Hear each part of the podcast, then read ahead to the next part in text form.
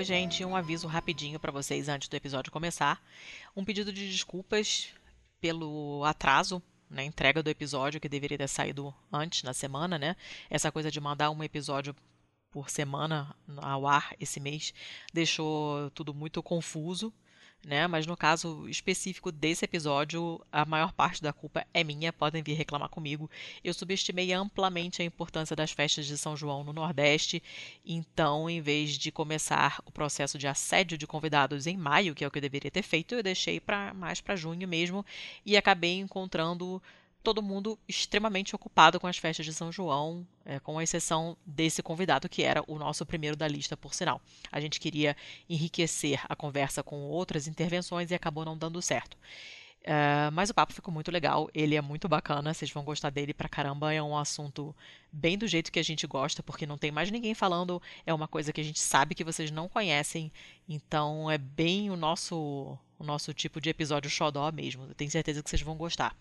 A gente pede desculpas também pela qualidade do áudio, que não tá nenhuma Brastemp. Uh, é o meu áudio que tá estranho. A gente tá com uma mesa de som nova, que a gente comprou com o dinheiro dos nossos catárticos. A gente está com um microfone que o Barba emprestou pra gente, valeu Barba.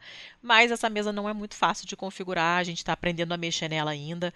Eu sou muito ruim com essas coisas. A mesa está comigo, porque é o meu áudio que é problemático e o objetivo da mesa é melhorar o meu áudio, mas está difícil porque eu não sei mexer nela. O Thiago está em outra cidade, a gente tenta configurar é, através do, dos hangouts enquanto a gente está conversando pelas internets, né? Mas é mais complicado do que vocês imaginam. Então a gente precisa de um tempinho ainda para ajeitar tudo e deixar o áudio nos trinks, mas isso vai rolar. Em algum momento isso vai acontecer e nosso áudio vai ficar tchutchuca. De resto, divirtam-se. Espero que vocês gostem tanto quanto a gente gostou de gravar e de ouvir. Um beijo.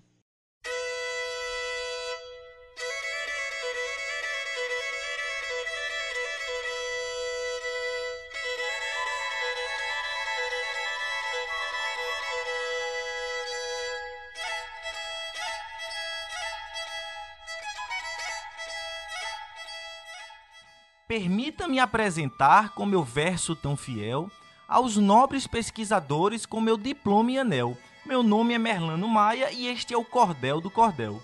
O que chamam de cordel, na vera realidade, é a grande literatura popular de qualidade, folhetos vindos de longe das europeias cidades.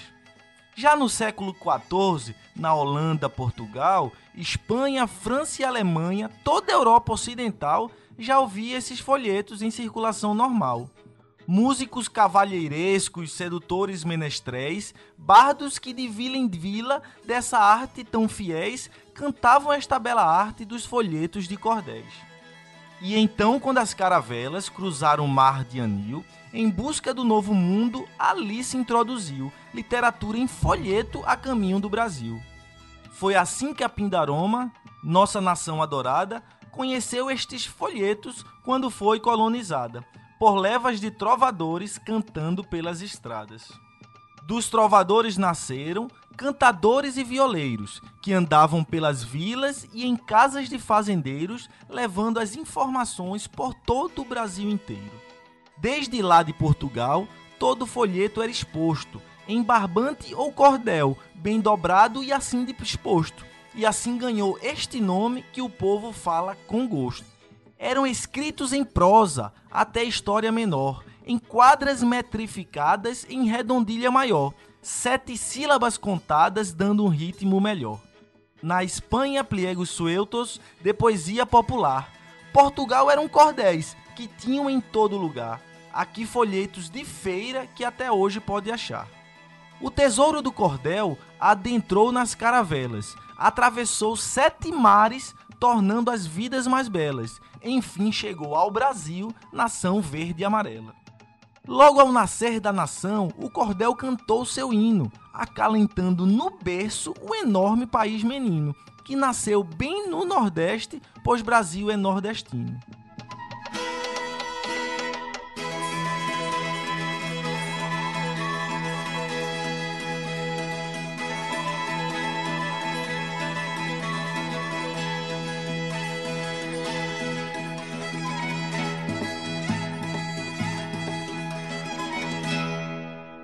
Sejam muito bem-vindos, pistoleiros e pistoleiras. Esse é o nosso programa de aniversário. Quem diria que estaríamos há um ano aqui? Esse é o programa número 28.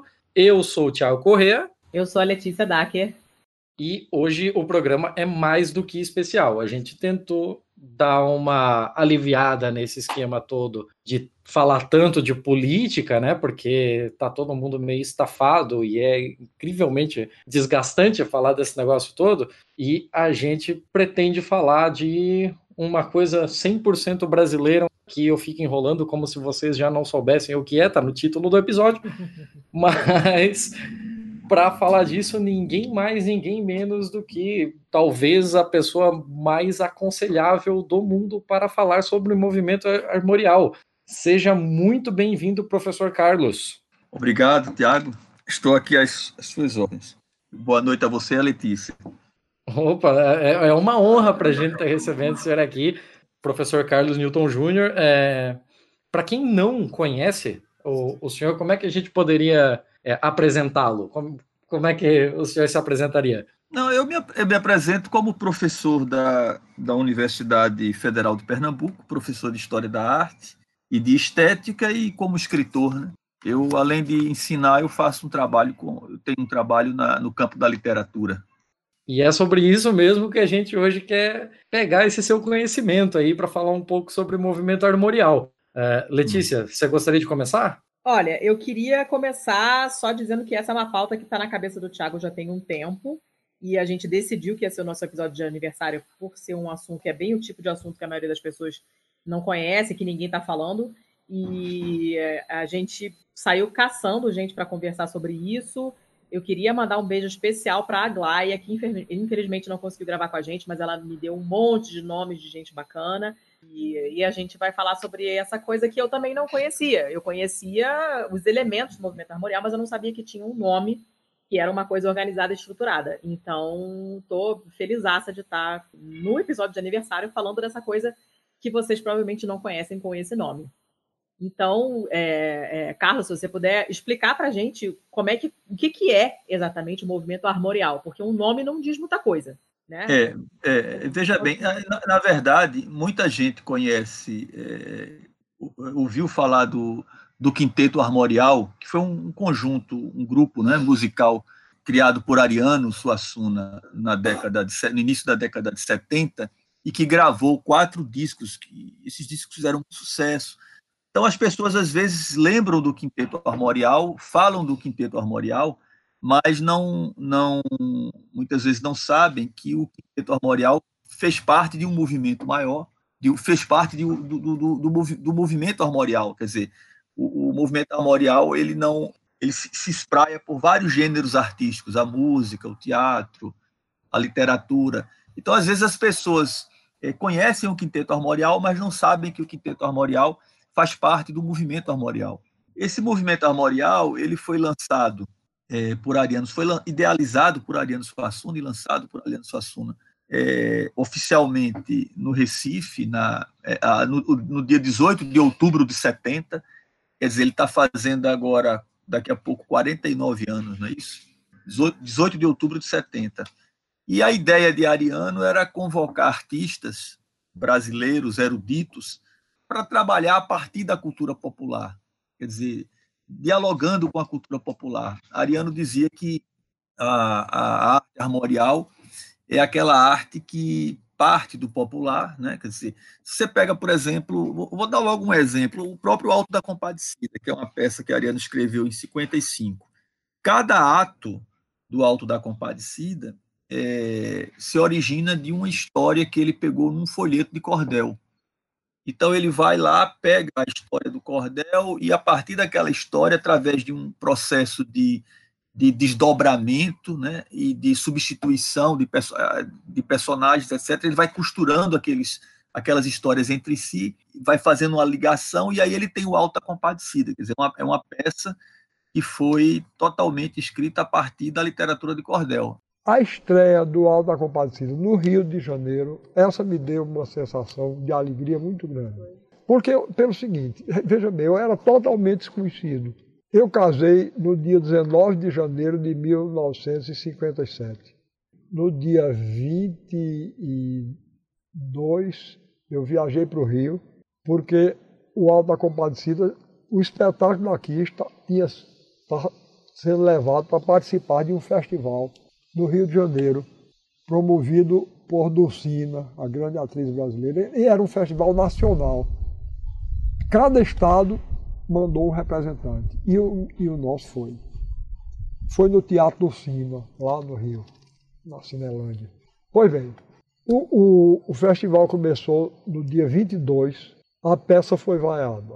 No dia 23, a peça foi vaiada. No dia 24, a peça foi vaiada. No dia 25 era eu. Aí eu, eu, eu entrei apavorado no teatro. Eu digo, agora chegar eu aqui com essa peça, com o Padre Cício, cachorro enterrado em latim.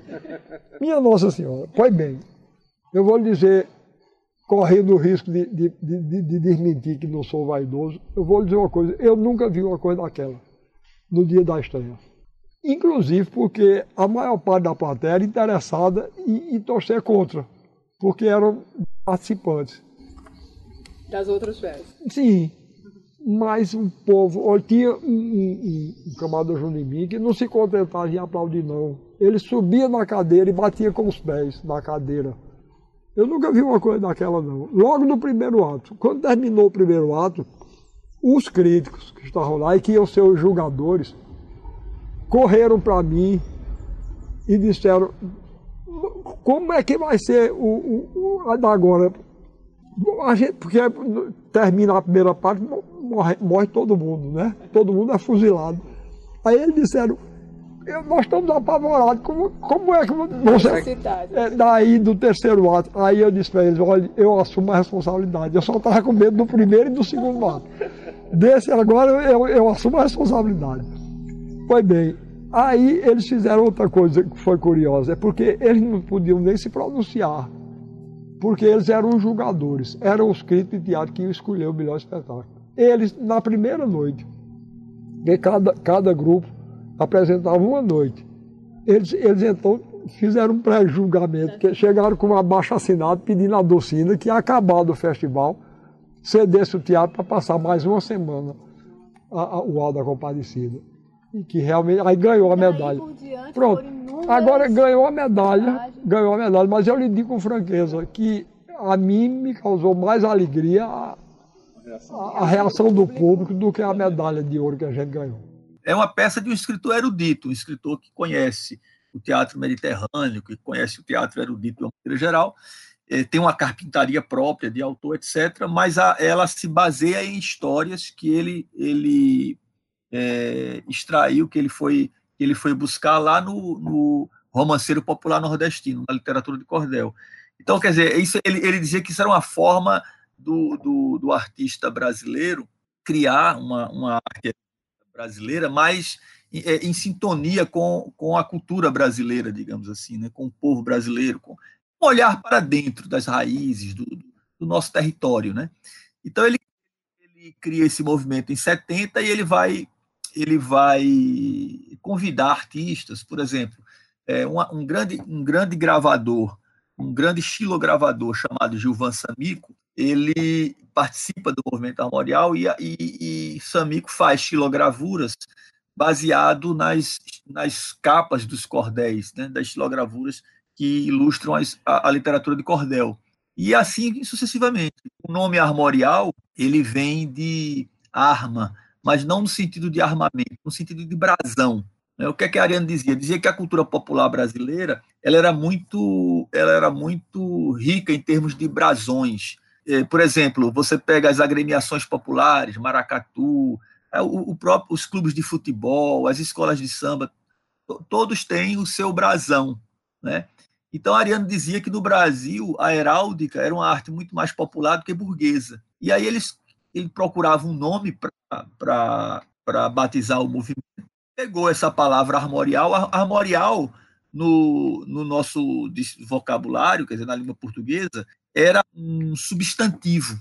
É, se você pega no, no Aurélio, por exemplo, você vai lá no Aurélio, tem assim, armorial, livro onde vêm registrados os brasões. Então, armorial era, era uma palavra no, no nosso, no, na nossa língua, era um substantivo. E Ariano usa como adjetivo, quer dizer, nesse sentido ele cria um neologismo. O próprio Aurélio diz lá, Ariano Suassuna, no seu romance da Pedra do Chão, no seu romance da Pedra do Reino, de um romance armorial.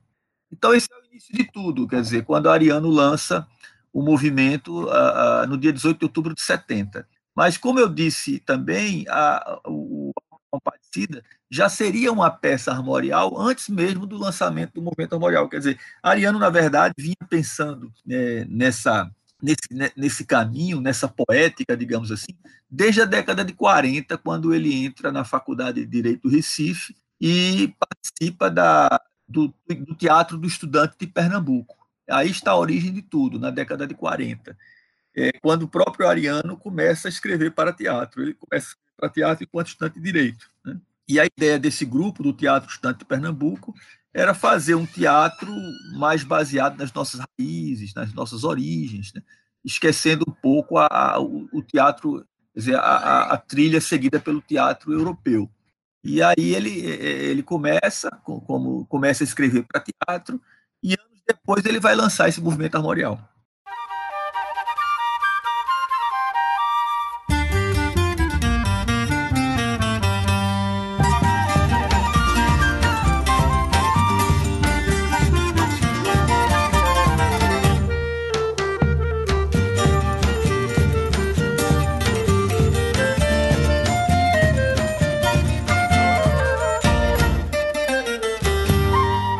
Uma coisa que eu sempre, eu sempre admirei, assim, a, a Letícia sabe disso e quem me conhece, eu já falei algumas vezes que para mim o, o, Ariano é, é o, o, maior escritor brasileiro do, do século XX. Assim, eu, o que ele fez eu não consigo ver outra pessoa fazendo. Mas, assim, se hoje alguém tentasse criar alguma coisa para ser armorial, Quais são os hum. critérios, assim, o que, que o que, que precisa ter numa obra para hoje ela ser classificada como armorial? Ou armorial seria só o que foi feito naquela época? Não, veja bem, o, o, o, o que é que Ariano faz com o movimento armorial?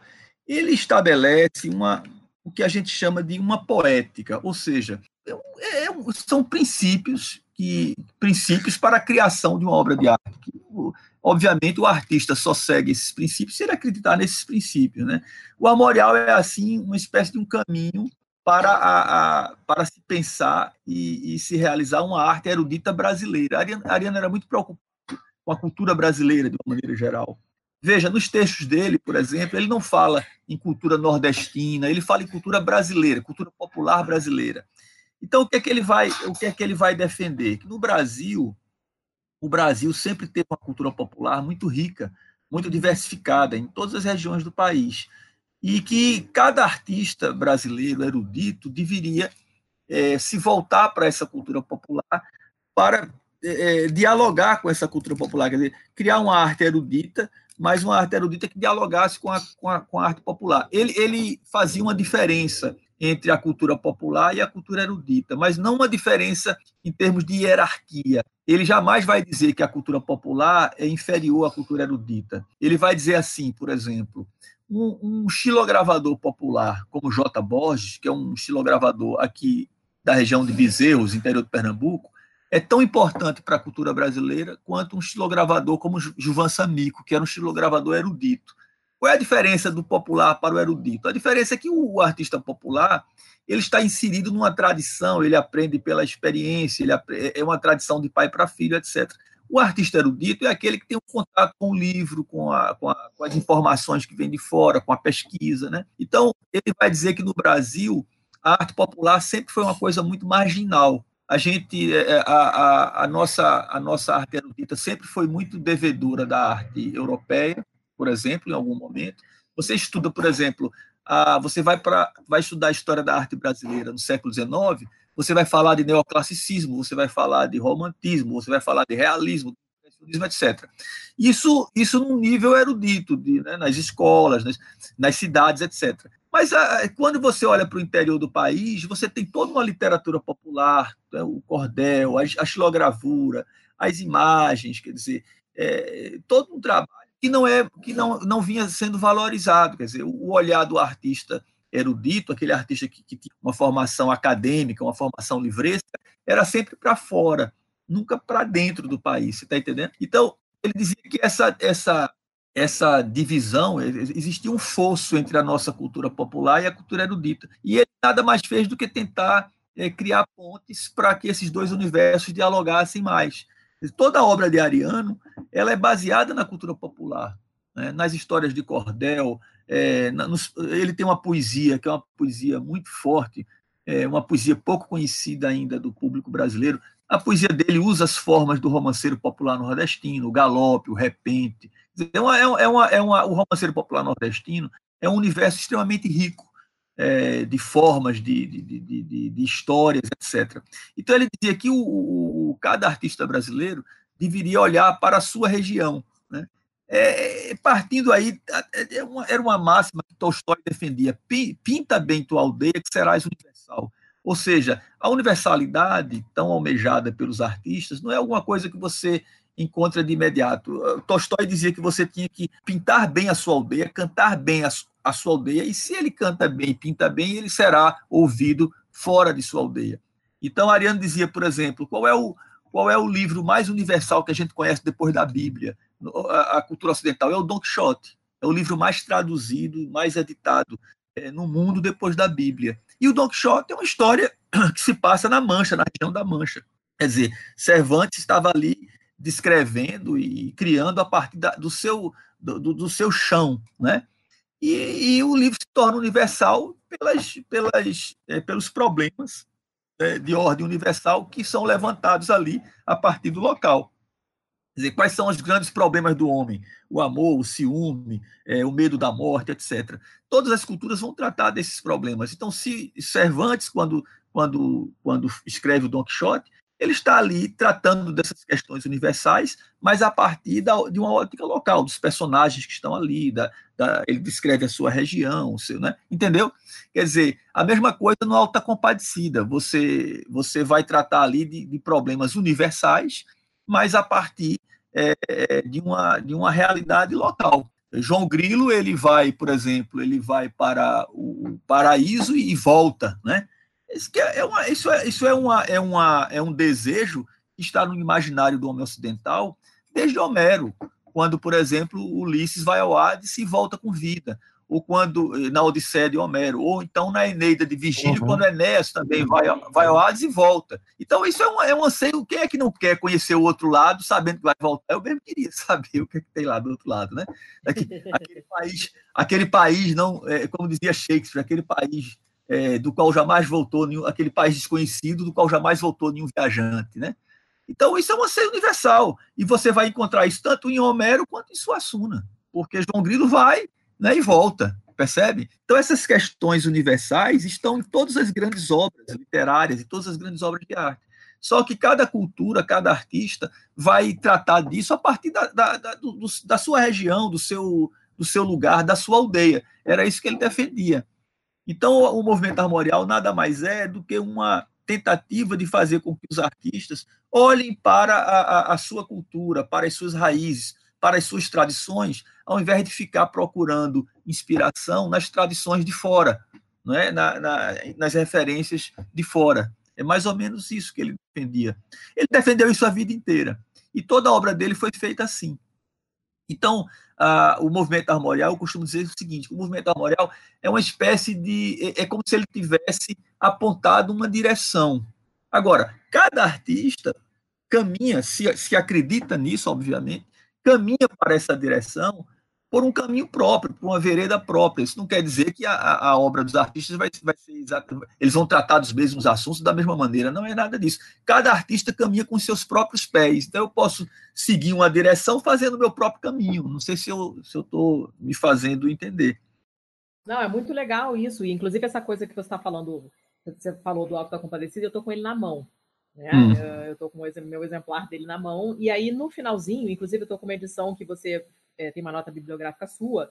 É, eu estou com um, um, pedacinho aqui de um texto do Braulio Tavares, falando, explicando a tradição popular e recriação no Alto da Compadecida. E eu achei uma, hum. uma, uma, coisa muito interessante que eu não, nunca tinha parado para pensar. E eu vou ler só um parágrafo aqui rapidinho. E ele fala assim: O Alto da Compadecida, como as demais comédias teatrais de Ariano Suassuna, procura recuperar e reproduzir mecanismos narrativos da comédia medieval e renascentista da Europa e da comédia popular no Nordeste. Um aspecto importantíssimo desse tipo de teatro é o seu caráter tradicional e coletivo, no qual a fidelidade a uma tradição é tão importante quanto a originalidade individual, ou mais até, e onde o autor não julga que escreve por si só, mas com a colaboração implícita de uma comunidade inteira. Eu achei isso muito, uhum. muito maneiro. Isso é muito é, é, é, é, Veja, Leite, veja bem, eu vou dar um outro exemplo ainda no Alta Compadecida. A história daquela da bexiga que João Grilo coloca no peito de Chicó e, e depois dá a facada, ele finge que morre e ressuscita, né? Essa história que Ariano conheceu lendo um, um, um cordel, essa história está na tradição é, do teatro, da, da, da, literatura mediterrânea. No Don Quixote você tem uma cena semelhante, só que não é, não é com uma bexiga é, é, com um cano que o personagem coloca debaixo do braço.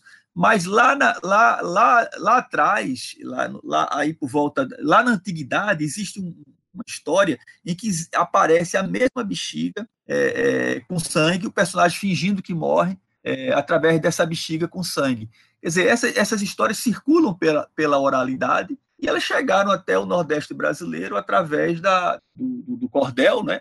E Ariano escuta isso, no, lê isso na história de cordel né? Uma história que já vem lá da Europa e já tem, já, quer dizer, vem do, do mundo antigo, digamos assim, percebe? Então, o teatro de Ariano, é porque Ariano, ele é um escritor realmente, é, é, ele foi um escritor muito talentoso, um escritor genial, e um escritor que, que conseguiu, é, uma, isso é algo muito difícil, a meu ver, ele conseguiu realizar uma obra de, de altíssimo nível em todos os gêneros que ele, que ele praticou. Por exemplo, se Ariano tivesse escrito só a sua obra é, dramática, dramatúrgica, já teria o seu nome assegurado na história da literatura brasileira, da literatura dramática brasileira. Não é? Mas, além de escrever teatro, Ariano escreveu romance, Ariano escreveu poesia, Ariano escreveu ensaio, quer dizer, então essa, essa, essa obra de Ariano realmente é uma obra múltipla, e em todos esses campos que ele, por, pelos quais ele enveredou, ele foi procurando exatamente isso, quer dizer, ele foi procurando as nossas origens, os nossos mitos, né? A, a, a foi procurando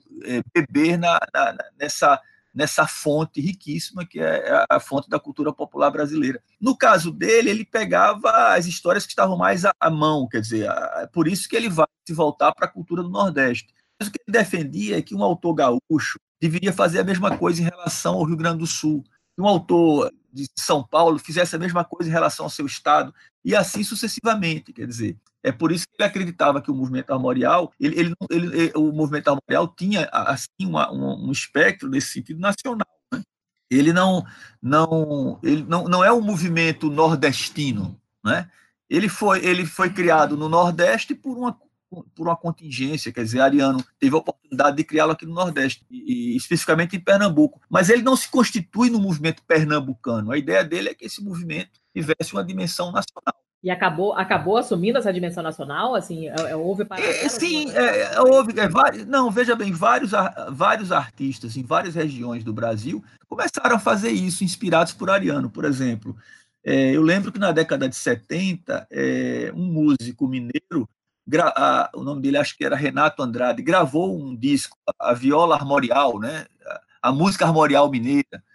Recentemente, há uns uhum. anos atrás, um grupo do Rio chamado Gesta, é, um grupo de, de, de, músicos excelentes gravaram um disco com música armorial, é, e assim sucessivamente. Você vai ter vários artistas no, no, no, no Brasil que vão que vão seguir esse caminho. Agora, é preciso perceber também o seguinte, que, que o, o movimento armorial não tirou patente de nada, e que outros artistas, antes mesmo de Ariano, seguiram por uma trilha semelhante. Por exemplo, você pega Guimarães Rosa, que é uma, um, foi muito amigo de Ariano, Ariano gostava muito dele. Se você pegar o Grande Sertão Veredas, que, que, curiosamente é um romance da década de 50, quer dizer, mais ou menos da mesma época em que Ariano escreveu o Alta Compadecida, você vai ver que há ali uma história, o fundo do romance é a história da donzela guerreira, que é uma história que existe no cordel, a donzela que vai à guerra, e que é uma história que vem é, da, da, do romanceiro português, que vem lá, lá de Mulan, né, da China, etc. Quer dizer, a história daquela menina, aquela jovem, é, o pai dela tem tem só filhas, precisa uma, representar o pai numa guerra, ela se veste de homem para lutar pelo pai. é a história de Diadorim. Então, é, é, Guimarães Rosa pega essa história da donzela guerreira e faz dessa história a partir dessa, desse. Na verdade, ele pega duas histórias que estão aqui no cordel: a, a, história da donzela guerreira e a história do estudante que vendeu a alma ao diabo, que vem do Fausto de Goethe, que por sua vez o Goethe pegou no, no folclore alemão, no, no Volksbuch, no livro do povo. Quer dizer, então essas histórias são histórias é, milenares, histórias de domínio público que são reinterpretadas. Então, nesse sentido, a gente pode até dizer que o, que o, o Grande Sertão Veredas é um romance armorial. É, obviamente que Guimarães Rosa não falava disso, nem Ariano falava, mas é, é a mesma ideia. Né? A mesma ideia, a, a, da mesma maneira que Guimarães Rosa, na década de 50, estava escrevendo o, o Grande Sertão Veredas a partir de uma história popular, de cordel, Ariano estava fazendo uma alta compadecida a partir de, de folhetos de cordel. E, e, e, João Cabral do Mero Neto estava fazendo também pela mesma época o, o, o Morte e Vida Severina, também baseado, percebe? Quer dizer, são, são é, são caminhos que o artista escolhe que acabam convergindo de uma maneira ou de outra. O, o fato é que Ariano, Ariano ele, ele, na década de 70, quando ele faz esse movimento armorial, era para chamar a atenção dos artistas brasileiros da, da importância dessa, da, da, riqueza dessa cultura popular, onde outros já haviam bebido, o próprio Guimarães Rosa, como eu disse há pouco. Né? Então, o, o Grande Sertão Veredas é um romance erudito, é um romance belíssimo, né? e é um romance todo ele, a trama do Grande Sertão Veredas é, é, é, é, o desenvolvimento da história da Donzela Guerreira, que é um romance popular, quer dizer, uma, quando eu falo em romance popular, estou falando naquela, naquele poema narrativo, né, curto, né? Geralmente o, o, o romance popular é aquela, aquele, aquele, aquele poema que os trovadores é, apresentavam, etc. Né? Então, esse é, é, é o romance, é o que estou chamando. Então, Guimarães Rosa escreve um, um, grande romance a partir do romance popular. É, é, a mesma coisa que a Ariana faz com Alta Compadecida e que vai fazer depois com todo o seu teatro. Eu tive a surpresa. Quando eu estava escrevendo Alta Compadecida, eu fui visitado por um desses que querem me converter. Fui, fui, fui visitado ele chegou e disse: Eu ouvi falar que você estava fazendo uma peça de, de teatro. Eu disse: Estou. Ele disse: E como é? Eu digo: Não, é o seguinte: eu me baseei, eu peguei três folhetos da literatura de cordel. O primeiro chamado O Enterro do Cachorro. O segundo, O Cavalo que Defecava Dinheiro. E o terceiro, é, O Castigo da Soberba. E me baseei neles para fazer uma peça. Ele disse: e a ação se passa onde? Eu disse: no sertão da Paraíba. Ele disse: tem seca? Eu disse: tem. Tem cangaceiro? Eu disse: tem. Ele disse: rapaz, ninguém aguenta mais isso não.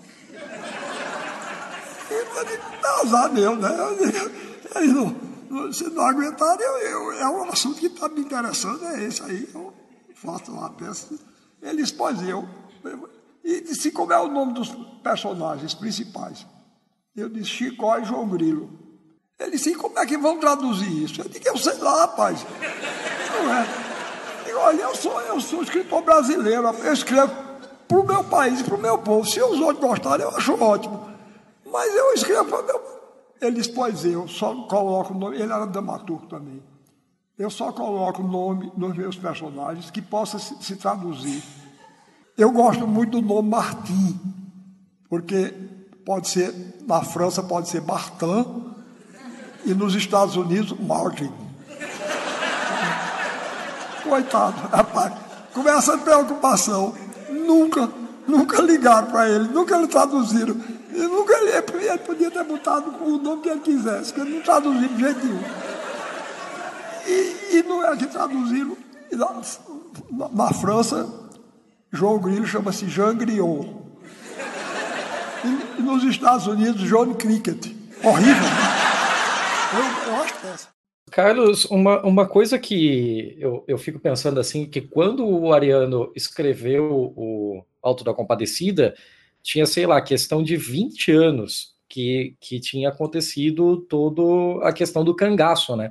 Você tem conhecimento de alguma preocupação é, institucional ou da sociedade e tal, de o cangaço estar tá sendo relatado do jeito que foi feito no Alto da Compadecida? Não, veja bem, o, o cangaço, é, é o, o, cangaço é um tema é, muito presente na literatura aqui de, de escritores nordestinos, né? O, sobretudo se você pega o romance de 30, você sempre vai ter a, a presença do, do cangaço, né? É, foi um movimento muito significativo é, aqui, é um movimento que depois, quer dizer, o, o cangaço enquanto banditismo, né? Ele se acaba praticamente com a morte de Lampião, que foi em 1938 e dois anos depois com a morte de Curisco. Mas o cangaço ele acaba se transformando aí numa espécie de gesta nordestina. Quer dizer, existe o, o, o movimento que se acaba né, pela, por uma série de fatores, mas isso entra no imaginário popular do Nordeste, né, é, como uh, uh, e acaba se transformando numa gesta. Você vai ter isso na literatura, na poesia, né? não só no cordel, mas na poesia erudita, na literatura erudita, no próprio cinema. Você pega o cinema nacional na década de 60, você tem todo um ciclo de, de filmes do, sobre o cangaço, né? desde o, o Cangaceiro de Lima Barreto até outros, né? são, são muitos filmes. Então o cangaço acaba entrando nesse imaginário né, do nordestino, a, a, o, o cangaço gesta. E Ariano, na verdade, a peça é escrita em 55, o Alta Compadecida. E a, e a ação da peça, digamos assim, está aí mais ou menos pelo, pela década de 30, né? Quer dizer, a, é uma ação. Por que, que a gente sabe disso? Pela presença do cangaceiro. É, é, o cangaceiro ali é o único personagem que, que, que data a peça.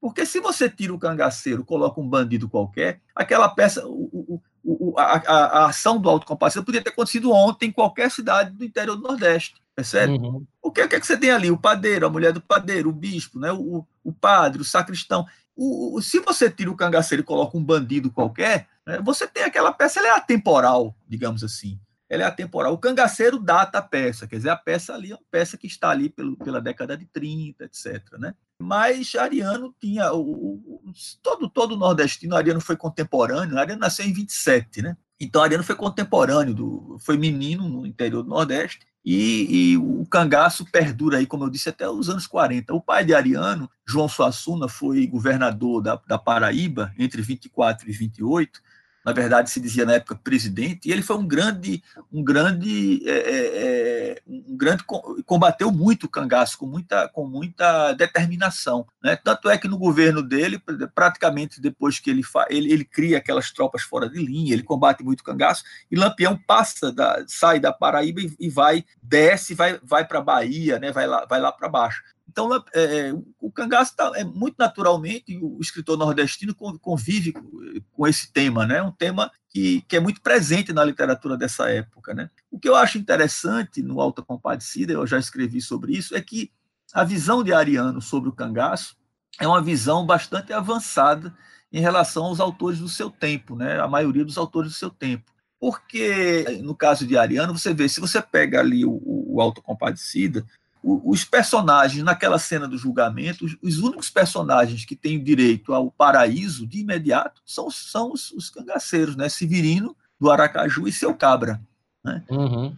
É que o demônio fica irritado com isso, que ele é, é uma espécie de, de, de, de digamos assim, de, ele é o acusador no processo, né? seria o, o promotor. Ele diz assim: é um, é um absurdo são assassinos, mataram mais de 30, é um absurdo. Aí o Manuel, o nosso senhor, diz assim: é, Eu sei que você que você protesta, mas eu não aceito o seu protesto. É, aí o que é que ele vai dizer? Que eles não eram eles não eram culpados pelos seus atos, eles enlouqueceram depois que a polícia matou a família deles, uma coisa dessa natureza, que ele vai, não lembro assim de qual.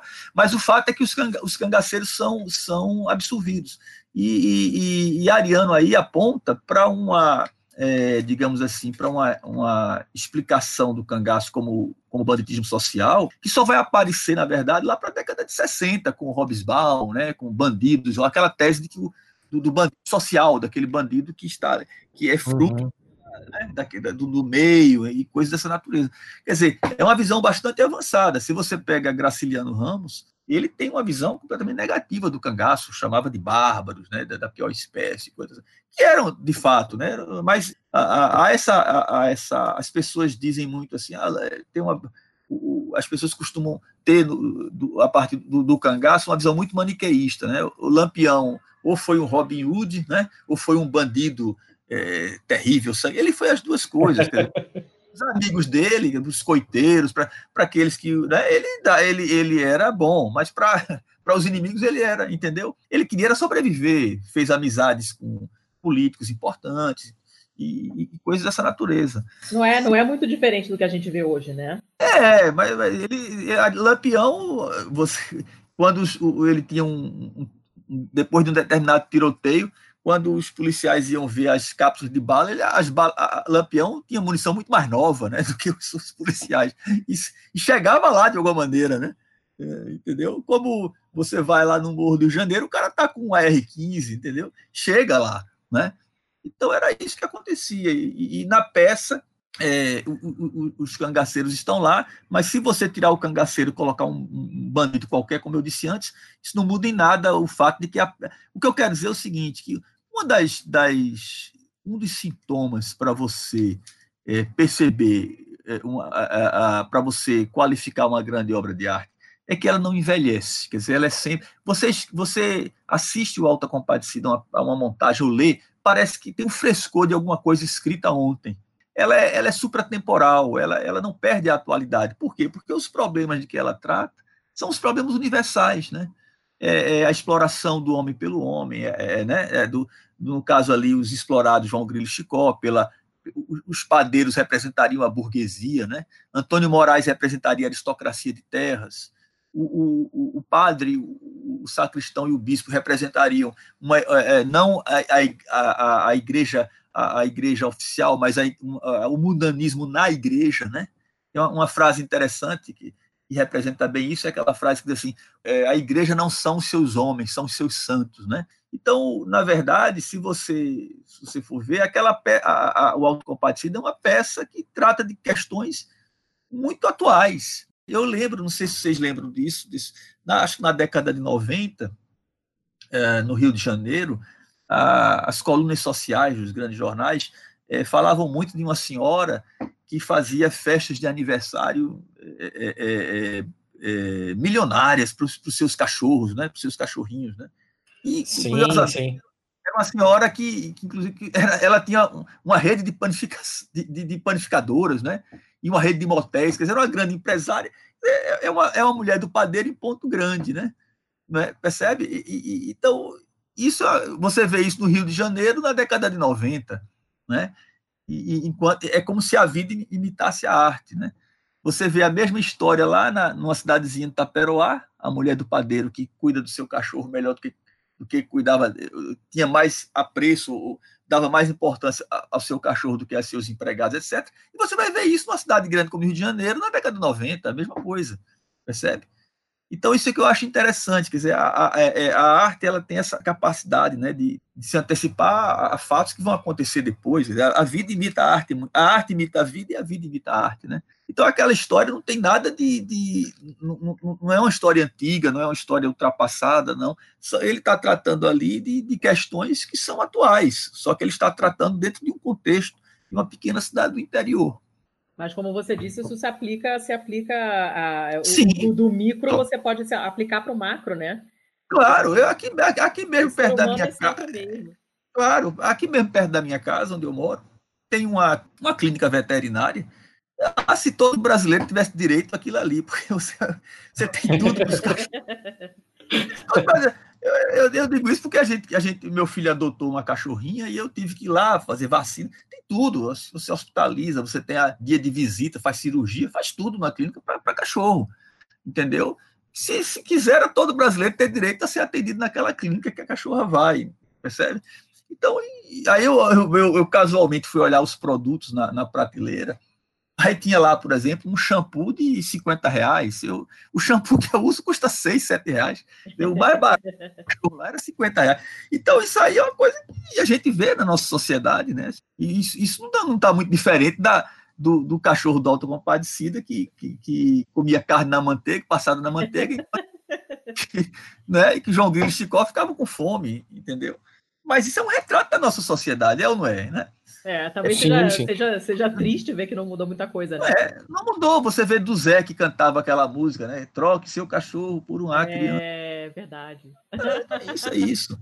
ali é, é, o que eu só quero colocar para concluir essa, essa história do Autocompadecida, é que é uma peça que foi escrita em 1955 por um, um jovem de 28 anos de idade, e todos esses problemas são muito atuais. Você veja o problema do racismo, né, que ele coloca lá com o Cristo Negro, que fez uma.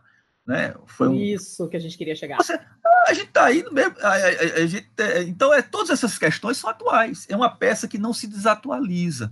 Ela já tem mais de 50 anos, quer dizer, mais de meio século, e você vê, assiste aquela peça, parece que ela foi, que ela foi escrita ontem. Isso é um sintoma da, da grande obra de arte, né? Ela está sempre ela é sempre atual, ela está sempre sendo ressignificada, né? É, ela não ela não envelhece, né? É isso que eu quis dizer.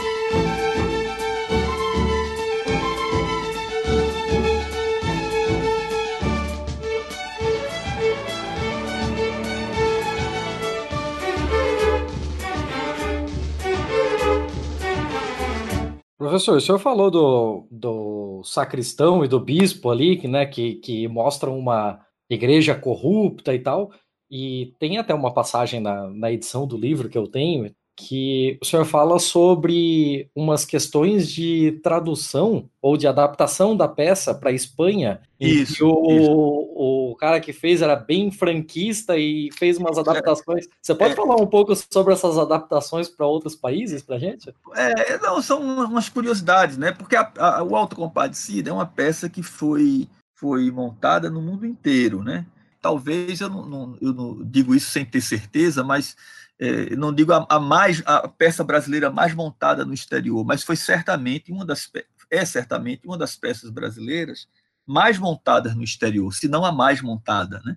Ela foi montada em, vários países e em alguns países ela foi editada. O, o teatro pode ser montado, né? Você você pode ter a peça, circula lá para uma companhia qualquer, ela é traduzida e montada, mas ela não é editada. E em alguns países ela foi editada, a peça em livro, né? E há muita curiosidade, algumas curiosidades sobre isso. Por exemplo, essa edição do que você fala é uma edição é, da década de 60, de, é, é, uma tradução de José Maria Peman, que era um escritor ligado a franquista e coisa. E aí, para não desmoralizar a igreja espanhola, ele retira o, o, o, bispo, né? O bispo não aparece na peça, ele coloca o secretário do bispo. É uma coisa muito engraçada, para o bispo se comprometer, ele coloca o secretário do bispo e ainda diz lá, em algum momento, acho que é o palhaço que diz que o bispo não concorda com essas maracutaias, então não, não concorda com nada disso, mandou o secretário. Quer dizer, então é a forma dele aliviar a, a barra para o lado da igreja, né? Ele, é, ele, ele, chegou a ter problema com, com, no Brasil, assim? Chegou a ter problema por causa dessa, dessa crítica à igreja e tal? Chegou, na época, sim. Ariano, Ariano foi, foi, foi muito criticado por setores da igreja mais conservadores, é, por conta dessas questões, como também chegou a ser criticado pela esquerda, que, que, que, por exemplo, acusava a peça de um certo conformismo, né? porque João Grilo aceitava voltar mesmo pobre. Percebe? Quer dizer, o conformismo cristão. Porque no final ele acaba pobre mesmo. Né? Mas, mas veja, é, aí é que eu volto àquelas questões universais. Se você vai, tem um, um canto da, da Odisseia, em que Ulisses, como a gente colocou aqui, Ulisses vai para o Hades, né? E ele conversa com os mortos, os amigos dele que ele, que ele tinha, é, que tinham morrido na guerra de Troia, etc. E aí tem uma passagem muito interessante que ele encontra Aquiles lá chorando entre os mortos. Aquiles foi o grande herói da guerra de Troia, né?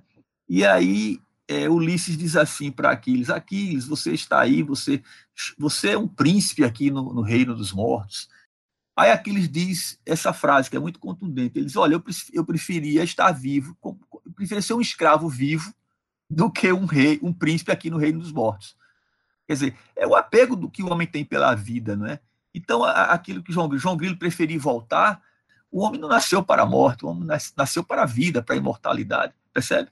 Então, são, são essas questões, o autocompatido é cheio dessas questões, trata dessas questões que são questões universais, questões que estão em todas as grandes obras literárias, teatrais, etc. É muito bacana isso. Eu queria, uma, falando de coisa universal, né? É, um, um, personagem, o João Grilo, ele é meio estereotipado, né? Mas no final das contas, assim, você acha que ele era um trapaceiro mesmo, assim, ou ele só queria é, se dar bem não, no contexto não, que era não, difícil. Não, não, não, não. É, existe um ditado que a Ariane citava muito, assim, a astúcia é a coragem do pobre. João Grilo está ali para sobreviver. A Ariane tinha muito... é maravilhosa. Porque veja bem, Ariano, ele, ele, ele, ele se queixava muito quando consideravam João Grilo um anti-herói. Ele dizia João Grilo é um herói, porque João Grilo vence os poderosos. João Grilo é, engana todo mundo, vence até o demônio. Como é que um homem desse é um anti-herói? Né? As armas, a, a, única arma que ele podia usar era astúcia. Então isso vem da tradição da, da picaresca espanhola. Quando você pega, por exemplo, lá o Lazarilho de Tormes, que é uma novela picaresca espanhola, então é a mesma coisa. O Lazarilho ele usa da astúcia para sobreviver. Então o João Grilo tem essa, esse aspecto, tem, essa, tem esse, esse parentesco com o pícaro espanhol. Né? Quer dizer, quando eu digo que Ariano é um autor erudito, é porque ele, ele pega o cordel como base, aquela história, mas ele está criando em sintonia com toda uma tradição que vem, é, queiramos ou não, é uma tradição que vem da Europa, porque, queiramos ou não, o Brasil, é a cultura brasileira, é um episódio também da cultura ocidental. Então, Ariano é um homem de, de grande erudição. No Autocompadecida, você vai encontrar elementos, como o Braulio colocou nesse texto, elementos da comédia dell'arte, elementos da, da, da comédia latina, né? Então, ele é um homem de grande erudição, e, e então João Grilo tem esse parentesco com a, a, a, o pícaro espanhol.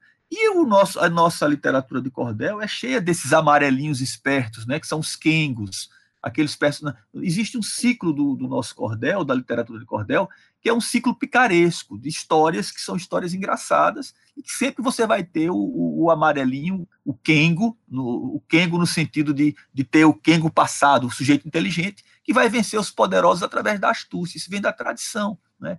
E o próprio nome João Grilo não é um nome inventado por Ariano. Existe, por exemplo, no nosso cordel, as proezas de João Grilo, do, do, do Ataíde, quer dizer, outros escreveram, outros é, autores populares, é, no caso, autores populares de cordel, escreveram as aventuras de João Grilo. Ariano dá o nome de João Grilo ao seu personagem justamente para homenagear essa tradição de pícaros, né? Do, do, Pedro Malazarte, do Cancão de Fogo. Ele poderia ter dado o nome de Pedro Malazarte, por exemplo, ao seu personagem. Então, o nome que Ariano coloca, o, o, João Grilo, é um nome dado por Ariano ao seu personagem em homenagem a essa tradição. E esse nome João Grilo, para vocês terem uma ideia, já está na literatura é, popular portuguesa desde o século XIX como esse, esse personagem que é um personagem astuto, astucioso, né? Isso vem de toda uma tradição ainda mais antiga. Você pega, por exemplo, a história de Pinóquio, você, vê, você tem lá o grilo falante, que é um personagem esperto. Então, o, tudo isso vem da tradição, percebe? É, da, dessa tradição oral que, que entra na, na, na, na, na tradição escrita né, depois. Então, ele é um personagem muito, muito é, é, quer dizer, é um personagem digno dos maiores elogios, não, não é um personagem que ele não engana as pessoas por enganar ou para ele, ele, ele faz aquilo como uma estratégia de sobrevivência, né? É, se ele não, se ele não, não, não, não fizer o negócio desse, ele não come, né? Já que preferem dar. E, exatamente. E veja bem, é, é, porque comparavam muito João Grilo, a, caso comparavam muito João Grilo a Macunaíma, né? De Mário de Andrade como herói sem caráter. Mas o Macunaíma realmente não tinha caráter. O próprio, o próprio Mário de Andrade é, tem caráter. O Macunaíma é diferente, ele não tinha caráter. O Macunaíma engana todo mundo, irmão. João Grilo, você veja como ele é leal com o Chicó, por exemplo. Em nenhum momento sim, ele sim. passar a perna em Chicó, que seria muito fácil para ele passar a perna em Chicó. É, né? é uma banana, né? Chicó faz tudo que ele é, mas, mas ele divide meio a meio, tudo com Chicó, o dinheiro do testamento, tudo. Então ele, ele, ele não é um mau caráter, né?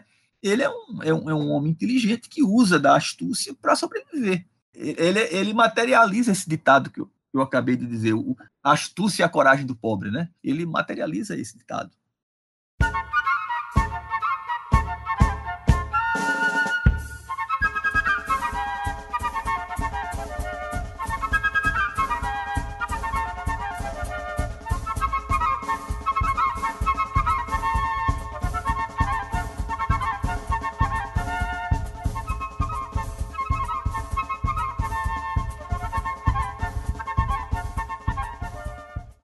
O Chicó também ele recebe muita crítica por conta dessa mania dele de mentir, né?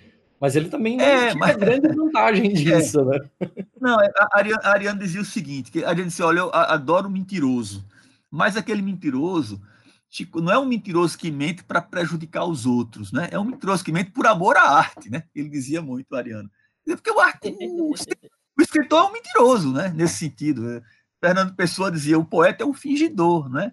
O escritor, o que é que, o que, é, que é o autor na, naquela, naquela acepção de Ortega y Gasset, aquele grande pensador espanhol? Autor é aquele que aumenta, né? Autor é aquele que aumenta, quer dizer, o escritor, como qualquer artista, ele cria um continente de realidade que aumenta o continente da realidade, aumenta o mundo real. Então, é, o autor é, é, é, realmente ele aumenta, ele cria, uma, ele cria um universo próprio, né? De, de, de fantasia, etc. É, isso casa, então, casa bem com que, com que eu tinha, com aquele trecho que eu tinha, que eu li, né? Sobre é, essa ideia de uma coisa escrita de maneira meio que coletiva, porque você pega o, o escritor, pega uma coisa que já que já existe, né? Que já faz parte de uma certa tradição, uma história que é, é, é contada desde sei lá quando, porque se aplica à humanidade em geral, e você reescreve aquilo de uma maneira que é adaptada a uma realidade nova, e você adiciona Isso elementos, né, como do cordel, como de outras coisas, para criar uma coisa nova. Mas sim, é uma forma de mentira, porque você está alterando sim. uma realidade que é, outra é pessoa a... trouxe antes, né? É a sua visão. Você pega, você vai para o teatro grego clássico, por exemplo, e você pega uma peça como Édipo Rei, o Édipo, né, de, de, de Sófocles. Sófocles não criou Édipo, não criou Jocasta, não criou aqueles personagens. Todos aqueles personagens já estavam no imaginário grego, já, é, são personagens que já vêm de toda uma tradição oral. Ele apenas dá a sua versão, percebe? Da história de Édipo. Ele conta a sua versão, ele dramatiza a sua versão do Édipo. Né? Então, da mesma forma, Homero não cria aqueles personagens, né? É, Aquiles, é, Heitor, Agamenon, isso já vem de uma tradição oral. Homero apenas dá a sua versão, que é a que nós conhecemos, porque né, que, que, que ficou, que, que foi, é, digamos assim, é, é que estabeleceu através de um texto depois, que nós conhecemos até hoje. Mas a, a, tudo isso vem de, é, é uma criação que vem da, da, da coletividade. Né? O artista apenas re, reinterpreta a sua maneira esses mitos coletivos. Né? É assim que funcionava na antiguidade. E, e, quando Ariano faz isso com o cordel, quando Ariano mergulha no cordel, é isso que ele está tentando fazer. Está pegando esses mitos coletivos, essas histórias coletivas de domínio público, muitas delas, está dando a sua interpretação ou está usa, usando essas histórias para criar outras histórias através desse processo de, de desdobramento né, e de, e de é, é, substituição. Ele vai acrescenta o número de personagens, vai Shakespeare fazia isso também. Ele pegava uma história que ele escutava, o que uma, uma, peça que ele assistia, e ele adaptava para a sua companhia. E assim ele ia criando, né? A, a, a, essa ideia de autoria individual é uma ideia muito mais próxima de nós, né? Muito mais contemporânea. Não, não existia essa história de, de plágio, por exemplo, na época de Shakespeare, por exemplo, né? Então, o, o que Ariano faz é isso. Ele faz a criação de Ariano é toda ela baseada na, na, na em histórias é, que ele pega no cordel, histórias que vêm da tradição de, dessa grande tradição da oralidade, né? Professor, uma coisa que eu não posso sair daqui sem perguntar é que o senhor falou que também trabalha com a parte de estética e tal na universidade, e o movimento armorial ele foi muito mais do que o Suassuna, né? E, sim, sim. A, o, tá... a orquestra é. armorial, o quinteto armorial. A gente teve também duas outras expressões que, que têm um certo reconhecimento, que é a escultura armorial e o, a arquitetura armorial. E, assim, é, como a gente poderia identificar o que é uma arquitetura armorial, assim, batendo o olho não, não, não, não, é, não, veja bem, a arquitetura armorial, gente, Ariano, quando Ariano escreveu quando ele lançou o movimento armorial, ele lançou na década, como eu disse aqui, no dia 18 de outubro de 70. Ariano, quando escreveu o movimento armorial, ele não tinha ideia da dimensão que aquilo ia atingir com o tempo. Na verdade, o movimento armorial ele foi pensado como um projeto de extensão. Ariano ele era diretor do Departamento de Extensão Cultural da Universidade, e aí ele pensou num projeto de extensão que era exatamente, é, que pretendia isso, convocar artistas para trabalhar, para estudar a cultura popular, para preservar a cultura popular e para criar a partir da cultura popular, né? Então ele criou, ele lançou esse movimento para isso, criou depois o Quinteto Armorial, depois ele vai, ele vai sair da universidade, vai assumir na década de 70 ainda, uma, ele vai assumir a Secretaria de Educação e Cultura do Recife, ele vai dar continuidade a isso, ele vai criar o Balé Armorial, é, é, que depois, com o tempo, vai se transformar no Balé Popular do Recife, que é muito conhecido hoje aqui. Quer dizer, ele, ele, a, a Ariano tem uma, uma contribuição enorme para a cultura aqui em Pernambuco e para a cultura brasileira. Quer dizer, porque ele era muito inquieto, ele não se conformava apenas com a sua obra. Se ele fizesse apenas a sua obra, já, já se Ariano tivesse apenas escrito a sua poesia, ele já, já teria lugar no, no, no, panteão da literatura brasileira. Mas ele fez muito mais. E ele tinha essa, Sim. ele era uma, ele, ele, gostava de incentivar. Então, quando ele ele não fazia música, mas ele, ele, ele, ele dava um caminho para os músicos. Ele não dançava, mas ele dava um caminho para uma dança brasileira. O Antônio Nóbrega, é, de São Paulo, que trabalha em São Paulo, ele é um herdeiro, né? Ele foi, ele começou, ele começou tocando é, Rabeca no movimento, no Quinteto Armorial, depois partiu para o seu trabalho solo. Hoje ele é um grande bailarino, um grande músico, multi-instrumentista, cantor, ator, etc. Ele é uma, um, um, filho, assim, do, do da, da, da, é um herdeiro do, do, movimento armorial. Então, é, então, na verdade, Ariano lança o movimento armorial e a partir daí ele começa a teorizar, ele começa a escrever, as pessoas começam a perguntar o que é esse movimento, o que é isso que você está pretendendo, e ele vai começar a escrever. Ele assina aqui na década de 70, num jornal já extinto, chamado Jornal da Semana. Ele assina uma coluna, na verdade, era uma página literária é, semanal, né, o Jornal da Semana, ele tinha uma página que ele chamou de Almanaque Armorial do Nordeste. E nessa página ele foi especificando, dizendo o que, é que ele entendia por música armorial, o significado do nome armorial, as intenções do movimento armorial, e assim sucessivamente. E aí, na, em 74, a Universidade Federal de Pernambuco lança uma plaquete, um pequeno livro chamado Movimento Armorial, escrito por Ariano, onde ele vai reunir pela primeira vez essa base teórica que estava assim, dispersa em jornais, em revistas, em entrevistas, etc. Esse livro é uma raridade bibliográfica, é um livro importante, porque nesse livro você tem já uma espécie de teoria, de, uma espécie de, digamos assim, de detalhamento dessa poética, dos caminhos que o movimento, que o artista armorial trilharia, etc. E aí você vai perceber como Ariano, é, é, é, como a visão dele era uma visão que se amplia com o passar do tempo, né?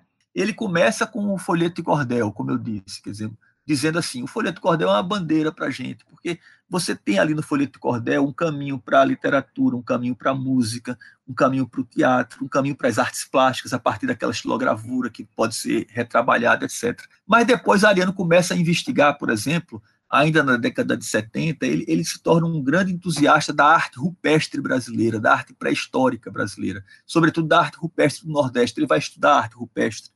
Ele vai trabalhar com os ferros de marcar bois, ele trabalha um alfabeto armorial que é usado hoje nessas edições.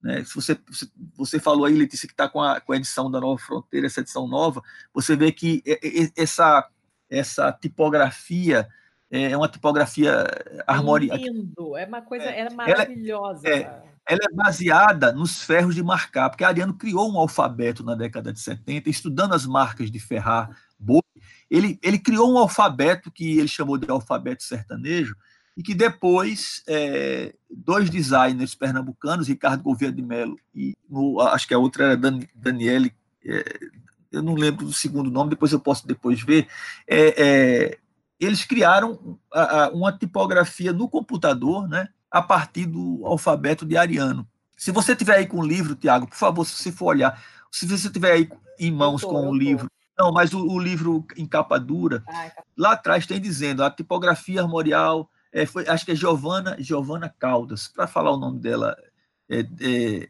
tem lá escrito. A, a tipogra... É, a tipografia armorial foi criada por Ricardo Gouveia de Mello e Giovana Caldas a partir da, da, do alfabeto sertanejo de Ariano Suassuna. Quer dizer, Ariano criou um alfabeto e esses dois designers, eles pegaram e criaram, é, reproduziram isso, é, é, como fizeram disso, a partir desse alfabeto sertanejo de Ariano, fizeram uma, uma, uma tipografia é, de computador.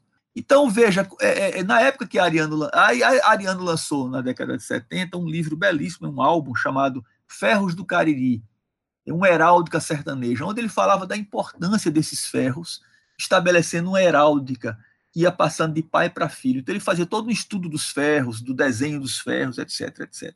E criou esse alfabeto. Aí as pessoas diziam, ah, que coisa mais arcaica, um alfabeto feito a partir de ferros, etc. Mas é lindíssimo, você... é lindo. É, não, mas esse, esse arcaico, né, esse arcaico virou pós-moderno, porque hoje está no computador como uma tipografia brasileira. é uma tipografia, é uma tipologia feita a partir dos ferros de marcar. É uma tipologia brasileira. Quer dizer, então você vê como essas coisas não têm, elas são supratemporais, elas são reinterpretadas, né? E é um alfabeto muito bonito. E está lá, o alfabeto está aí nos computadores de quem tem essa tipologia, né? E sendo usado para essas novas, é, para essas reedições das peças dele, percebe? Ele sempre foi, em tudo que, que Ariano fazia, ele era um pesquisador, ele via, ele, ele, é um, ele vai abrindo caminhos, né? Pra, mostrando como esses, essas coisas podem ser retrabalhadas. Isso é uma das grandes uma das coisas importantes do movimento armorial.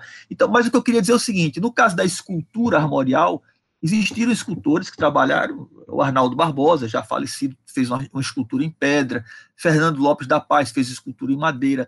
É a mesma ideia da, da, da quer dizer, é você partir dos mitos, dos, dos do, do, imaginário, da, da, daquela. É uma escultura que é muito que, que, que, procura negar aquela, aquela visão greco-latina da beleza, da proporção. É uma escultura, uma escultura muito ligada às imagens barrocas. Né? Agora, quanto à arquitetura, não houve propriamente uma arquitetura armorial. Ariano apenas, nesse livro, nesse, nesse livro, ele aponta caminhos né, para o que seria uma arquitetura armorial, uma arquitetura que, que mais colorida, que integrasse a pintura uhum. ao edifício. Tal. Mas, na verdade, a arquitetura, não, não, a gente não não pode dizer que há uma arquitetura armorial assim, alguém que encampou essa ideia, um arquiteto contemporâneo que encampou isso e que tenha. Ele, ele dava um exemplo, por exemplo, ele dizia assim: é mais ou menos alguma coisa na, na linha do que Gaudí fez na Espanha. Né? Quer dizer, associar ao edifício a, a, ornamentação que a modernidade retirou. A modernidade partiu para um edifício sem ornamento, sem cor, né? desde Corbusier. Então, Ariano era um pouco crítico daquela arquitetura, por exemplo, de Oscar Niemeyer, uma arquitetura muito branca, um arquiteto uhum. funcional. Né? Ele dizia que a arquitetura armorial seria o inverso disso, seria uma arquitetura mais colorida, etc. Mas a arquitetura é uma arte muito complexa, porque ela depende muito também do, do clima. Né? A arquitetura é uma arte que, que precisa se adaptar climaticamente à região. Então, uma arquitetura feita na Amazônia não pode ser igual a uma arquitetura feita no Rio Grande do Sul, os climas são diferentes. Então, ela, mas a ideia, assim, enquanto princípio, seria uma arquitetura talvez mais voltada para os materiais locais, por exemplo. Né? É, o que seria anti-armorial? É isso que você vê, por exemplo, você pegar a, a, aqui na beira-mar de Boa Viagem, você tem um, um, edifício todo de vidro. Isso é anti-armorial. vidro. você está entendendo? É uma Quer coisa dizer, meio estéreo, né? É, porque aí você não tem nenhuma referência local, você não tem. Não é?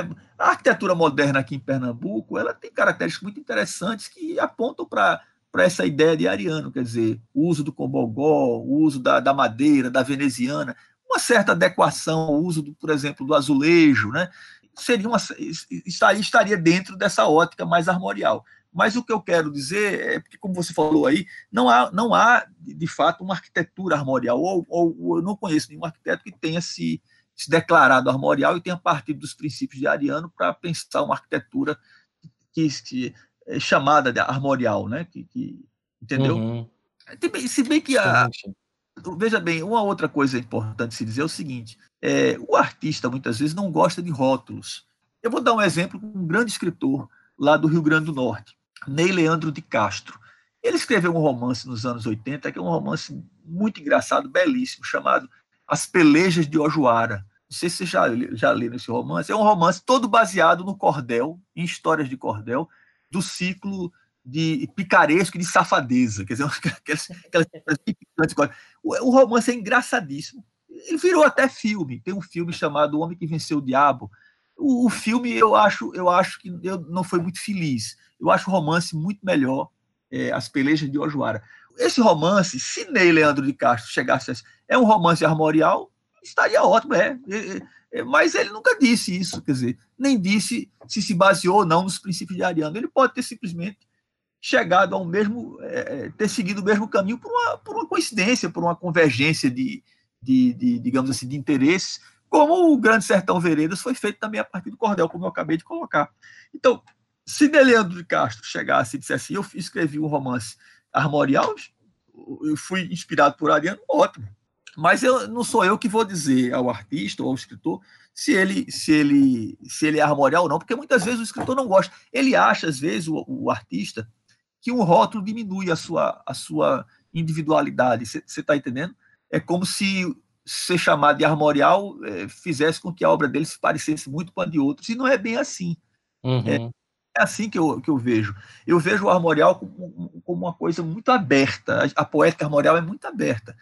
E, e se você, se, por exemplo, um grande artista armorial, não sei se vocês já viram alguma coisa dele, artista plástico, é o Dantas Suassuna, Manuel Dantas Suassuna, que é filho de Ariano, que foi criado dentro desse ambiente. Dantas faz uma, uma pintura altamente contemporânea e é armorial. Né? Ele faz performances, ele faz instalações, ele pinta, ele faz. E ele é armorial, todas as, todas as influências dele estão no sertão, estão nas referências é, da, da, cultura popular brasileira, etc. E então o, a, ser armorial não significa que vai fazer uma obra igual a, a percebe? Não, não, é, não há uma não há uma uniformização. Cada artista tem a sua linguagem própria, tem a sua tem os, segue, como eu disse, o seu caminho, segue para aquela direção apontada por Ariano, mas por um caminho próprio. E as obras dos artistas armoriais são muito diferentes entre si. Não há que se pensar o movimento armorial como alguma coisa que uniformiza, que tolhe a liberdade criadora. Nenhuma poética tolhe a liberdade criadora. A poética são princípios o artista segue se ele tiver interesse, se ele acreditar naqueles princípios. Mas quando ele segue, ele vai caminhar com seus próprios pés. Então, os princípios do movimento armorial, os princípios que conformam essa poética armorial, são muito abertos.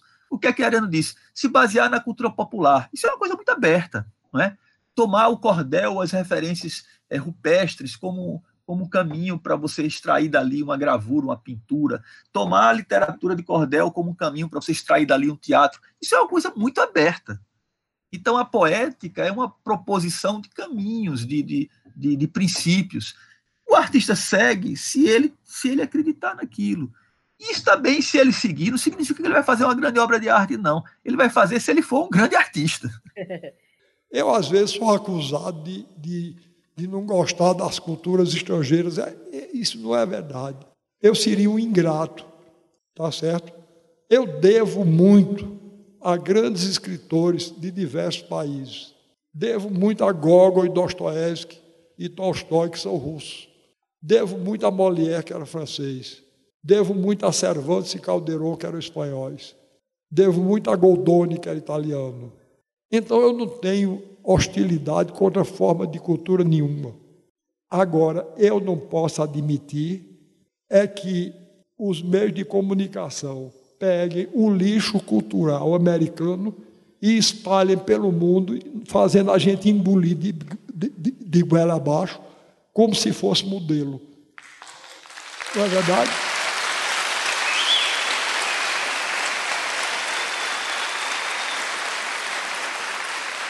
Então, não tenho, não tenho não. Eu procuro fortalecer a nossa cultura. Porque se a nossa cultura se mantiver fiel a si própria, a cultura é a alma e a honra de qualquer nação é a sede da alma e da honra da nação. Então, eu não permito, na medida das minhas forças, eu não tenho poder político, não tenho poder econômico, mas tenho uma língua afiada desgraçada. Eles querem destruir as nossas peculiaridades, as nossas singularidades no mundo todo, porque no dia em que tiver todo mundo se vestindo do mesmo jeito, falando do mesmo jeito, aí a gente é muito mais facilmente absorvido. E isso eu não quero. Então não tem preconceito contra ninguém. O que eu quero é fortalecer a nossa, porque então qualquer coisa que venha de fora, em vez de ser uma influência que nos esmaga, que nos descaracteriza, que nos corrompe, passa a ser uma incorporação que nos enriquece. Desculpe o desarrumado das palavras e muito obrigado pela atenção com que me ouviram.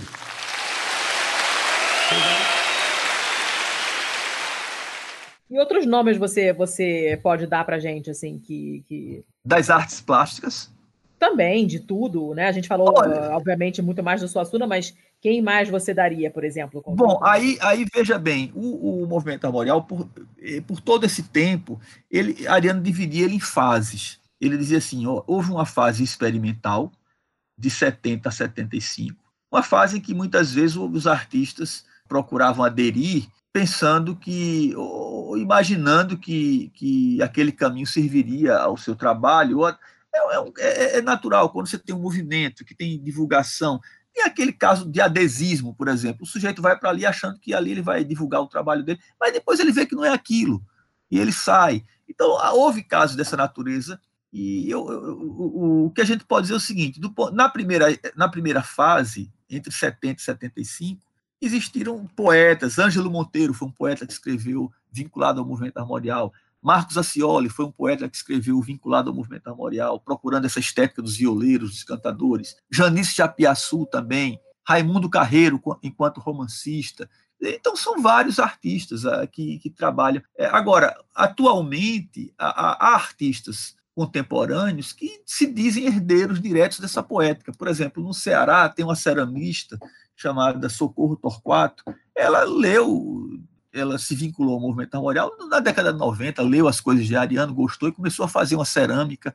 Quer dizer, então tem muita gente, gente que eu nem conheço, e que, e que porque, veja, o, o, no início quando Ariano lançou o movimento armorial, existia em algum momento é, é, é, reuniões, discussões, mas depois, hoje, o que existe não é mais um movimento armorial, o que existe é uma poética armorial que foi proposta, que o artista segue se ele tiver interesse em seguir. Eu não, não me consta que existem pessoas. Quando a gente fala em movimento, a gente tem que entender o que é um movimento. Se você pensa em movimento como uma coisa fechada, em que os artistas se reúnem, lançam um manifesto e trabalham coletivamente, talvez nunca tenha existido um movimento armorial. No, no caso do armorial que existe, é uma proposta, uma poética que foi é, detalhada por Ariano ao longo do tempo, que os artistas seguem quando se tem interesse em seguir ou não. No início mesmo, algumas reuniões existiram na casa de Ariano, sobretudo para discutir a questão da música, ensaios do quinteto armorial que eram feitos na sala da casa dele e coisas dessa natureza. Mas os artistas é, plásticos, os escritores, nunca se reuniram para discutir ou para trabalhar coletivamente. O, o movimento armorial não, não, nunca suscitou assim um ateliê coletivo e coisas dessa natureza, percebe? É algo muito aberto. Então a poética existe, alguns autores se vincularam a ela ao longo dos anos. Existiu o quinteto armorial, existiu a orquestra armorial que depois é, se que depois se é, se separou né, do, do, do, movimento, assim. E existiram outros grupos, Trio Romançal, é, a própria Aglaia, que você falou dela no início, ela participou de, de conjuntos com Zoca Madureira, que foi líder do Quinteto Armorial, o Quarteto Romançal, e hoje nós temos a, a, o YouTube, que é uma coisa maravilhosa. Você coloca e você escuta essas coisas todas, né? Se você, alguém que estiver me escutando, quiser conhecer o Quinteto Armorial, é só colocar no YouTube Quinteto Armorial, você vai ver coisas belíssimas que eles fizeram. É um trabalho muito bonito de pesquisa, é, com instrumentos não tradicionais, por exemplo, eles usavam. Uh, o Quinteto Armorial, ele, ele, ele usa, os músicos usavam o, o marimbal de lata, usavam o pífano e não a, a flauta, usavam a rabeca e não o violino. Quer, quer dizer, Ariano tinha interesse em, nesses instrumentos mais arcaicos porque ele queria um som novo. Ele queria que os músicos aprendessem a tocar, pensassem em criar a partir de um som novo, que não um som é, é, já dos, dos, instrumentos tradicionais, etc. Então, um trabalho muito bonito de pesquisa. Não, não foi um trabalho comercial, mas um trabalho de pesquisa muito bonito. Esses quatro discos do Quinteto Armorial realmente entraram na história da música. A gente vê matérias de redes redes de televisão importantes, quando, quando veiculam qualquer matéria sobre o Nordeste, colocam como música de fundo essa música é, armorial. E, para minha surpresa, eu lembro, por exemplo, que na abertura das, das Olimpíadas aqui no Brasil, né, quando a, uma, uma, música que tocou lá foi uma música armorial, uma música que tocou na abertura. Então, Olha. É, e aí a gente vê que essa, essa música, muitas vezes as pessoas escutam esse som, conhecem, ah, eu conheço isso, e não sabem que, que, que é um som ligado ao quinteto armorial. É só fazer essa experiência. Você bota no YouTube quinteto armorial e coloca para tocar. Você vai ver que essas músicas estão. A sonoridade é muito familiar, né? você conhece, já ouviu muito. E, e depois que você vai associar ao quinteto armorial. É, é uma música deliciosa de ouvir. É, é não é uma música, uma música muito bonita. É, e é uma música erudita, a partir, muitas vezes, de romances populares, de solfas populares, de cantigas populares. Ariano cantava isso para Antônio José Madureira. o Zoca Madureira, que foi o grande líder, o, reg, o líder do Quinteto Armorial, e ele, e ele fazia transcrição erudita dessas cantigas que Ariano conhecia de memória, e a partir daí ele fazia as partituras e fazia as, as suas criações, né? É, quer dizer, é o mesmo procedimento que Ariano vai fazer no teatro, percebe? Ele vai fazer na música. Eu digo que esse processo de... É, com relação à música armorial, assim, até eu vou colocar algumas inserções aqui durante o nosso o nosso hum. papo aqui, com certeza o pessoal vai ouvir, já vai se ligar que opa, eu já ouvi isso antes, é, isso vai soar bastante familiar. Com o perdão de estar tá infringindo algum direito autoral, mas aqui a gente não está ganhando um centavo por isso, não, a gente só quer existe, divulgar mesmo. Existe aquelas, aquelas, aquela quantidade né, que, que, a, que a lei permite, né? Existe, não existe uhum. um tempo né, que a lei permite, você mas é isso. Então, o que eu quero dizer é isso, que você, hoje, com o YouTube, você tem acesso a essas coisas que, que eu não tinha, né? quando eu comecei a me interessar pelo movimento armorial, esses discos já estavam fora de catálogo e eu procurava em sebos, em lojas de discos usados e coisas assim. Isso, no, isso no, no início, do, na década de 80 ainda, por exemplo, né? Porque o último disco do Quinteto Armorial saiu no início da década de 80, é, se não me engano, 81 ou 82. O primeiro é da década é de 74 e aí por aí vai. Então eu, eu consegui esses discos ainda em vinil, em sebos, em lojas de discos usados, etc. Hoje você tem um acesso enorme, porque, né, você tem a internet hoje é um negócio, é uma ferramenta maravilhosa, infelizmente mal usada por, por, por muitas pessoas, mas é um, é um, você tem, um, você tem o, o, mundo todo, né, o conhecimento todo à, à sua disposição, né, e é só saber usar, né.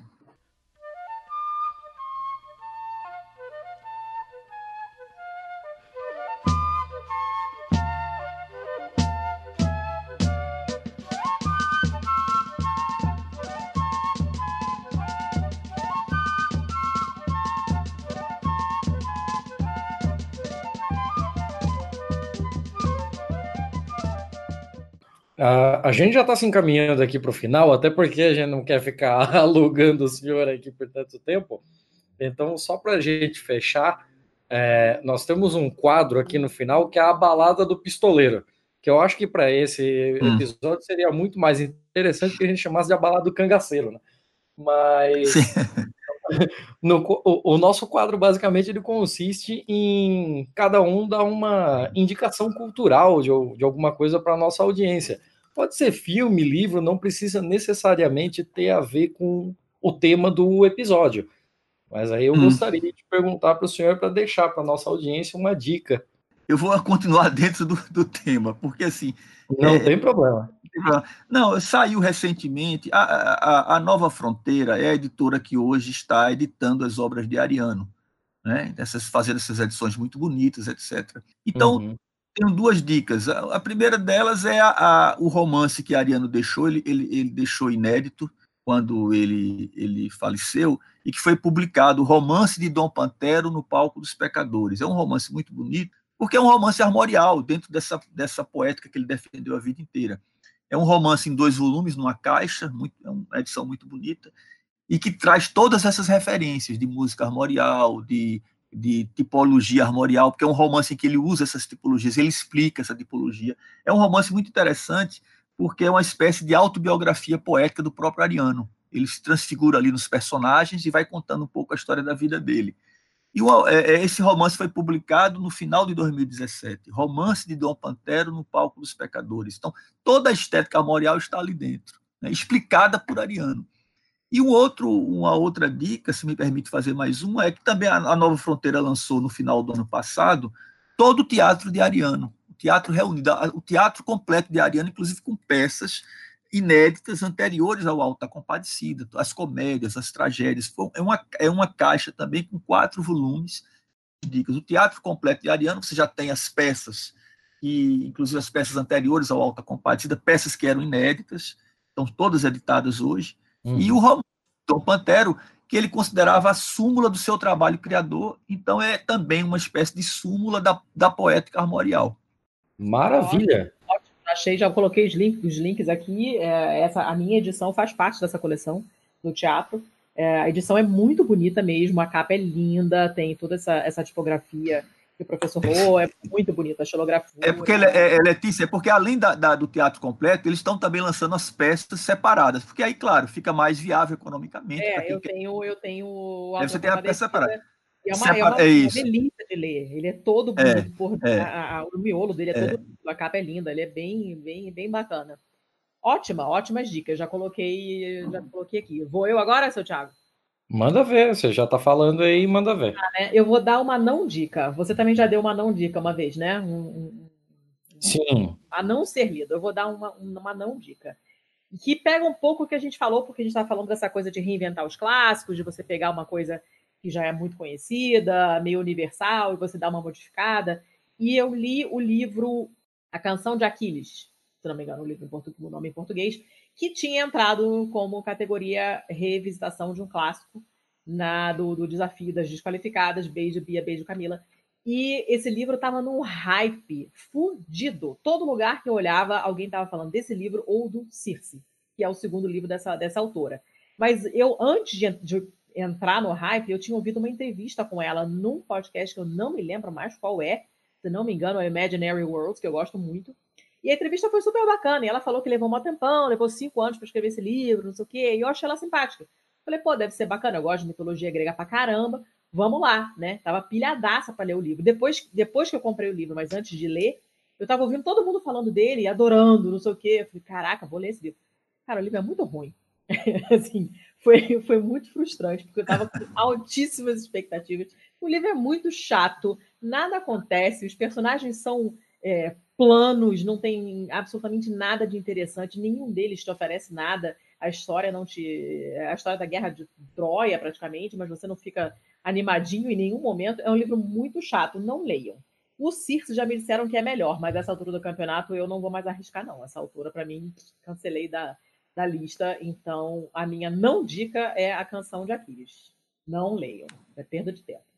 Seu Thiago. Não, beleza. Se você está dizendo, é, eu, eu vou ficar e não vou ficar ao mesmo tempo no assunto. Um dos grandes colaboradores, assim, que eu já vi em umas duas, três obras do Ariano, que sempre tem um pós-fácil, um prefácio, alguma, alguma coisa relacionada ao nome dele, é, falando sobre a obra, é o Braulio Tavares. E eu gostaria de aproveitar e dar como dica um livro do Braulio Tavares que eu comprei há, sei lá, uns 10, 15 anos atrás e eu já li, reli ele várias vezes e infelizmente hoje ele desapareceu. Eu emprestei para alguém e se se alguém está ouvindo, por favor, me devolva, que é A Espinha Dorsal da Memória. Hum.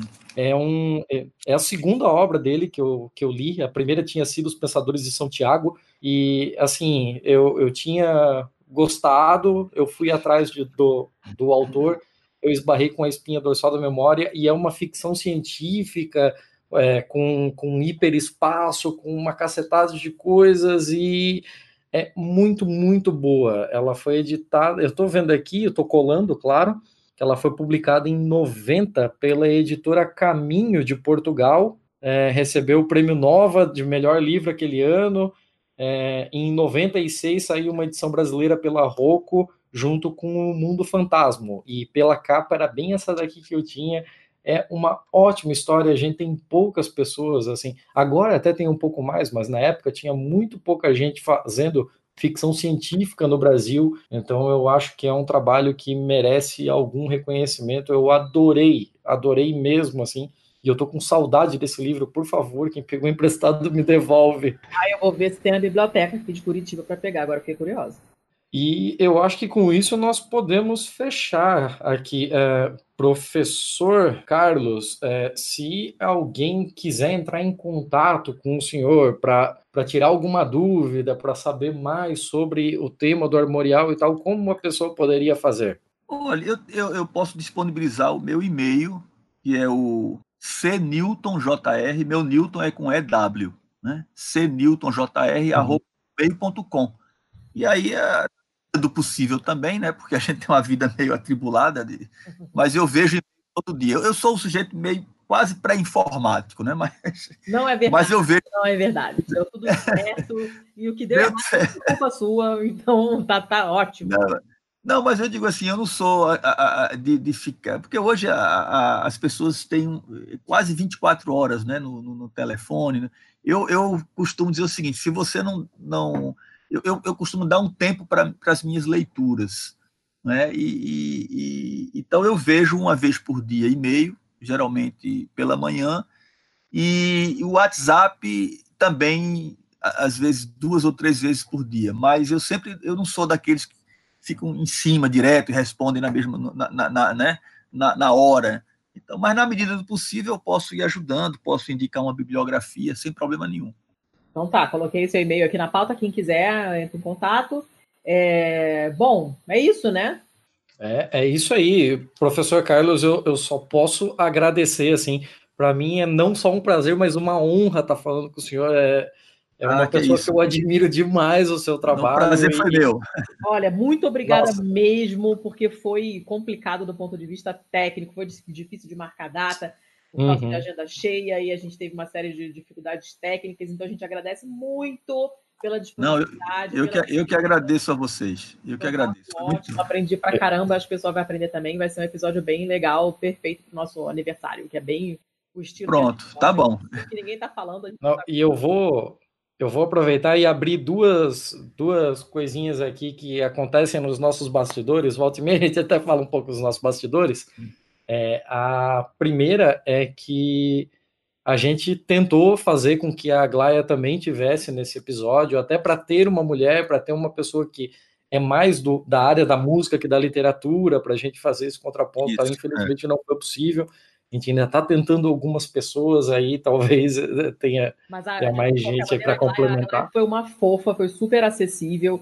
É, um beijo, porque ela foi maravilhosa, foi ótima. Todo mundo com quem a gente entrou em contato, mesmo quem não pôde, todo mundo sugeriu o nome, todo mundo é, é, teve a consideração de responder, sabe? A pessoa foi extremamente gentil. Uhum. Então, um abraço, um abraço, um beijo para todo mundo que não conseguiu, mas que de alguma forma ajudou a gente, em particular para a Glaia, que eu penteria lá pra caramba.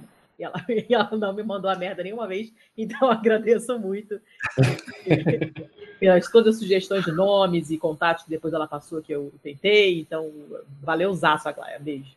É, e o segundo bastidor que eu deixo aqui, que a Letícia me contou, nem foi comigo, mas a Letícia me contou que quando a Letícia entrou em contato com o senhor, professor, é, o senhor tinha achado que seria presencial e até tinha convidado para ir na sua casa para conhecer a obra e tal. É, porque eu sou, você vê como eu sou um sujeito desinformado. Eu não sabia o que era um podcast, eu soube agora.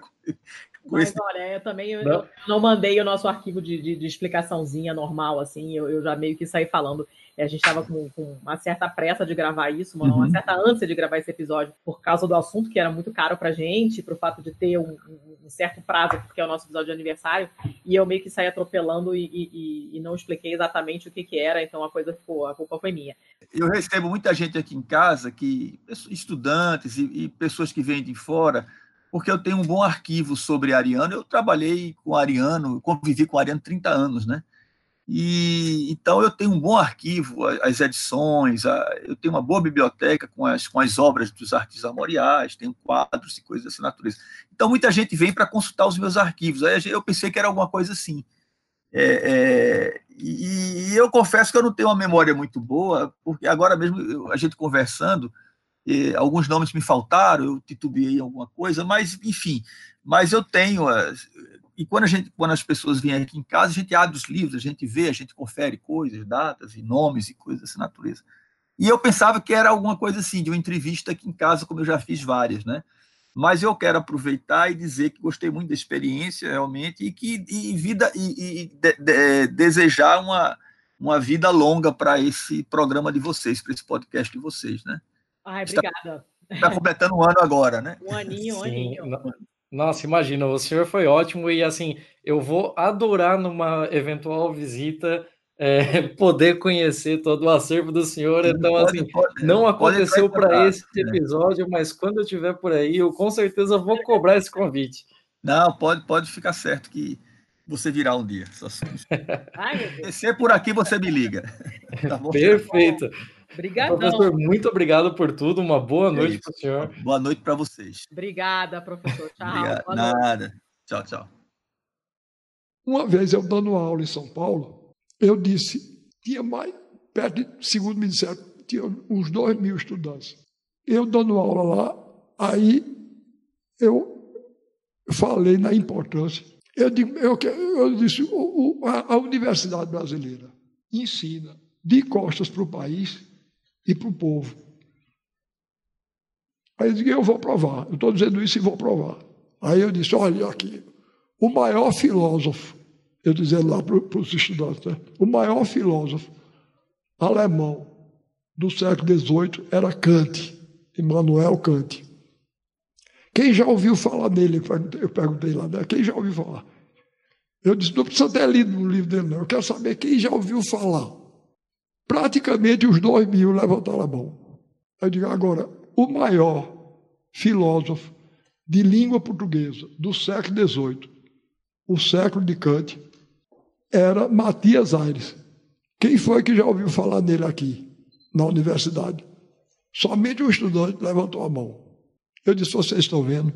Matias Aires, o maior pensador de língua portuguesa do século XVIII, era brasileiro e paulista. E vocês todos já ouviram falar em Kant aqui. E falar em Matias Aires, só aquele companheiro aí. Aí eu virei para ele e disse: Me diga uma coisa, você aí, você leu algum livro de Matias Aires ou ouviu falar dele numa aula? Ele disse: Não, senhor, é porque eu moro numa rua que tem o nome dele. Tá certo? A gente, a gente ri porque a história é engraçada, mas o que está por trás disso é muito ruim, não é? Quer dizer, a gente não dá importância ao, a um pensador da, da, da, qualidade de Matias Aires. Pois bem, é, é, vocês vejam que coisa, que coisa bonita. Eu eu vou dizer um texto dele para vocês verem que coisa bonita. Que ele, além de pensador, ele era um escritor extraordinário. Eu vou dizer um texto dele. Bom, eu faço um acordo com vocês. Se vocês não gostarem, permaneçam como estão. Se gostarem, me dê um sinal para eu, eu, ficar contente. Repare que coisa. Ele parte da ideia de que o mundo é um palco. É uma ideia muito do Marroco. O mundo é um palco e a vida é uma representação. Isso está isso tá presente, presente no, em grandes escritores do Barroco, como Calderón de la Barca, que era espanhol, é? Shakespeare, que era inglês. Shakespeare tem uma, uma peça onde ele, um personagem lá diz: A vida é um conto narrado por um idiota. Um conto cheio de sonhos e de fúria, mas que nada significa. O homem é um pobre ator que dá cambalhotas e logo se retira do palco. Coisa bonita, não é? Pois bem, agora veja, veja que Matias não perde, não, veja que beleza. Ele diz: Que são os homens mais do que a aparência de teatro? A vaidade e a fortuna governam a farsa desta vida. Ninguém escolhe o seu papel. Cada um recebe o que lhe dão. Aquele que sai sem fausto nem cortejo, e que logo no rosto indica que é sujeito à dor, à aflição, à miséria, esse é o que representa o papel de homem.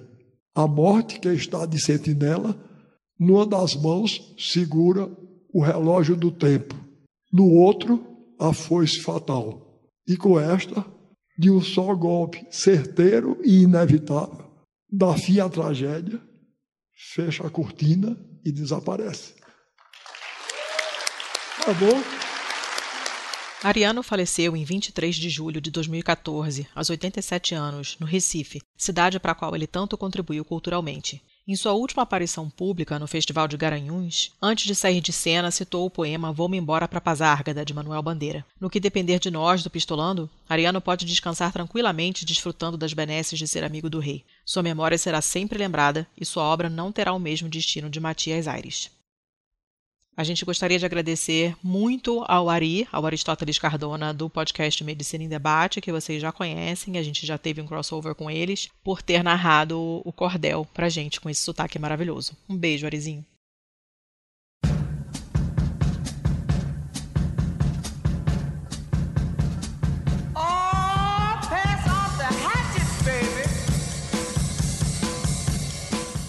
Aí, dona Letícia, feliz aniversário, caralho! tu não vai falar nada, não? Vou, vou falar. Vou falar feliz aniversário pra nós. tá. Como é que é o seu balanço desse, desse um ano aí? Meu balanço? É. Meu balanço foi que eu encolhi a minha expectativa de vida em uns três anos. Acho que você tá sendo otimista, inclusive, só três anos. Três anos foi só esse mês com os episódios semanais, assim. Porra, foi agressivo. Mas. Não, mas, pô, foi, foi do caralho, assim. É... Infelizmente, volta e meia atrasa, tipo, esse episódio. Mas não chegamos a furar, furar. Teve atrasos, mas não furadas. A gente sequer tirou férias na, na, na virada do ano lá. É, a gente mandou ver aí, conversamos com gente pra caralho e gente muito legal nesse um ano. É, eu queria ter trazido alguns números para esse episódio, do tipo audiência, visitas no site, comentários, o caralho a quatro, mas eu não tive tempo pra porra nenhuma, na real. Assim. Não vai rolar, eu, gente, sinto muito. Eu tô tendo que escolher, assim, cara, será que eu vou tomar um banho ou vou dormir? Porque não dá para fazer os dois. tá, tá foda. Mas, assim, é, o saldo é ultra positivo, apesar de tudo. Foda-se a minha saúde, o saldo é positivo. eu, se eu não tivesse fazendo isso, eu não teria feito nada de melhor com ela, então Mas e, o, e o seu saldo, como é que é? O meu saldo é mega positivo, como todo mundo que me conhece tá careca de saber. Eu já falei mais de uma vez, quem me conhece sabe, é essa coisa mais interessante que eu já fiz da minha vida desde, desde que minha filha nasceu, né? Além de educar minha filha, essa coisa mais interessante que eu já fiz da minha vida. Espera a tua filha ter idade para gravar com a gente. Aí você vai ver ah, o que é. Nossa, vai ser o um combo, é verdade. Mas na real, assim, a coisa mais. A parte mais legal, como o, o departamento de assédio de convidados fica, né, sob a minha responsabilidade, quem, quem tem mais contato com as pessoas sou eu. E então não, não só a parte da gravação, mas toda a questão logística de entrar em contato com as pessoas pela primeira vez é, e, e, tipo, isso acaba sendo para mim um, uma experiência antropológica de, de, autoconhecimento também, porque você tem que raciocinar um pouquinho antes de você entrar de sola na, na, na DM das pessoas e, e, né, tem toda uma escolha de palavras e toda uma maneira de como é que você vai chegar e, e como é que você vai se portar, que tipo de linguagem você vai usar. Não que eu fique pensando horas nisso, porque eu sou meio. Eu chego meio que na lata, mas é, tem uma, essa coisa, né, de, pô, que primeira impressão que eu quero causar e essa pessoa vai me odiar, vai me mandar tomar no cu. Tem, tem todo essa, esse impacto inicial e, e, então acaba sendo também um exercício de autoconhecimento para mim é bacana pra caramba e a quantidade de pessoas legais com quem a gente já conversou é, é muito bacana eu acabei de ler acabei de mandar para minha mãe e meu irmão nesse minuto um artigo do Huffington Post brasileiro é, falando sobre a questão dos canudos de plástico e do pessoal que. É, das pessoas com deficiência que precisam de canudo. E quem está bem na capa do, do artigo do HuffPost, a Marina, que gravou com a gente sobre é, acessibilidade Olha. e capacitismo. É. E, e aí tá todo esse bafafá da Vaza Jato rolando com o Demore. E eu já gravei com o Demore, então, sabe, rolam umas paradas assim, inacreditáveis, né? Eu tive no lançamento do livro da Sabrina é, semana passada aqui, né, aqui em Curitiba e a Sabrina tá lá falando para um anfiteatro cheio e eu já gravei com a Sabrina, entendeu?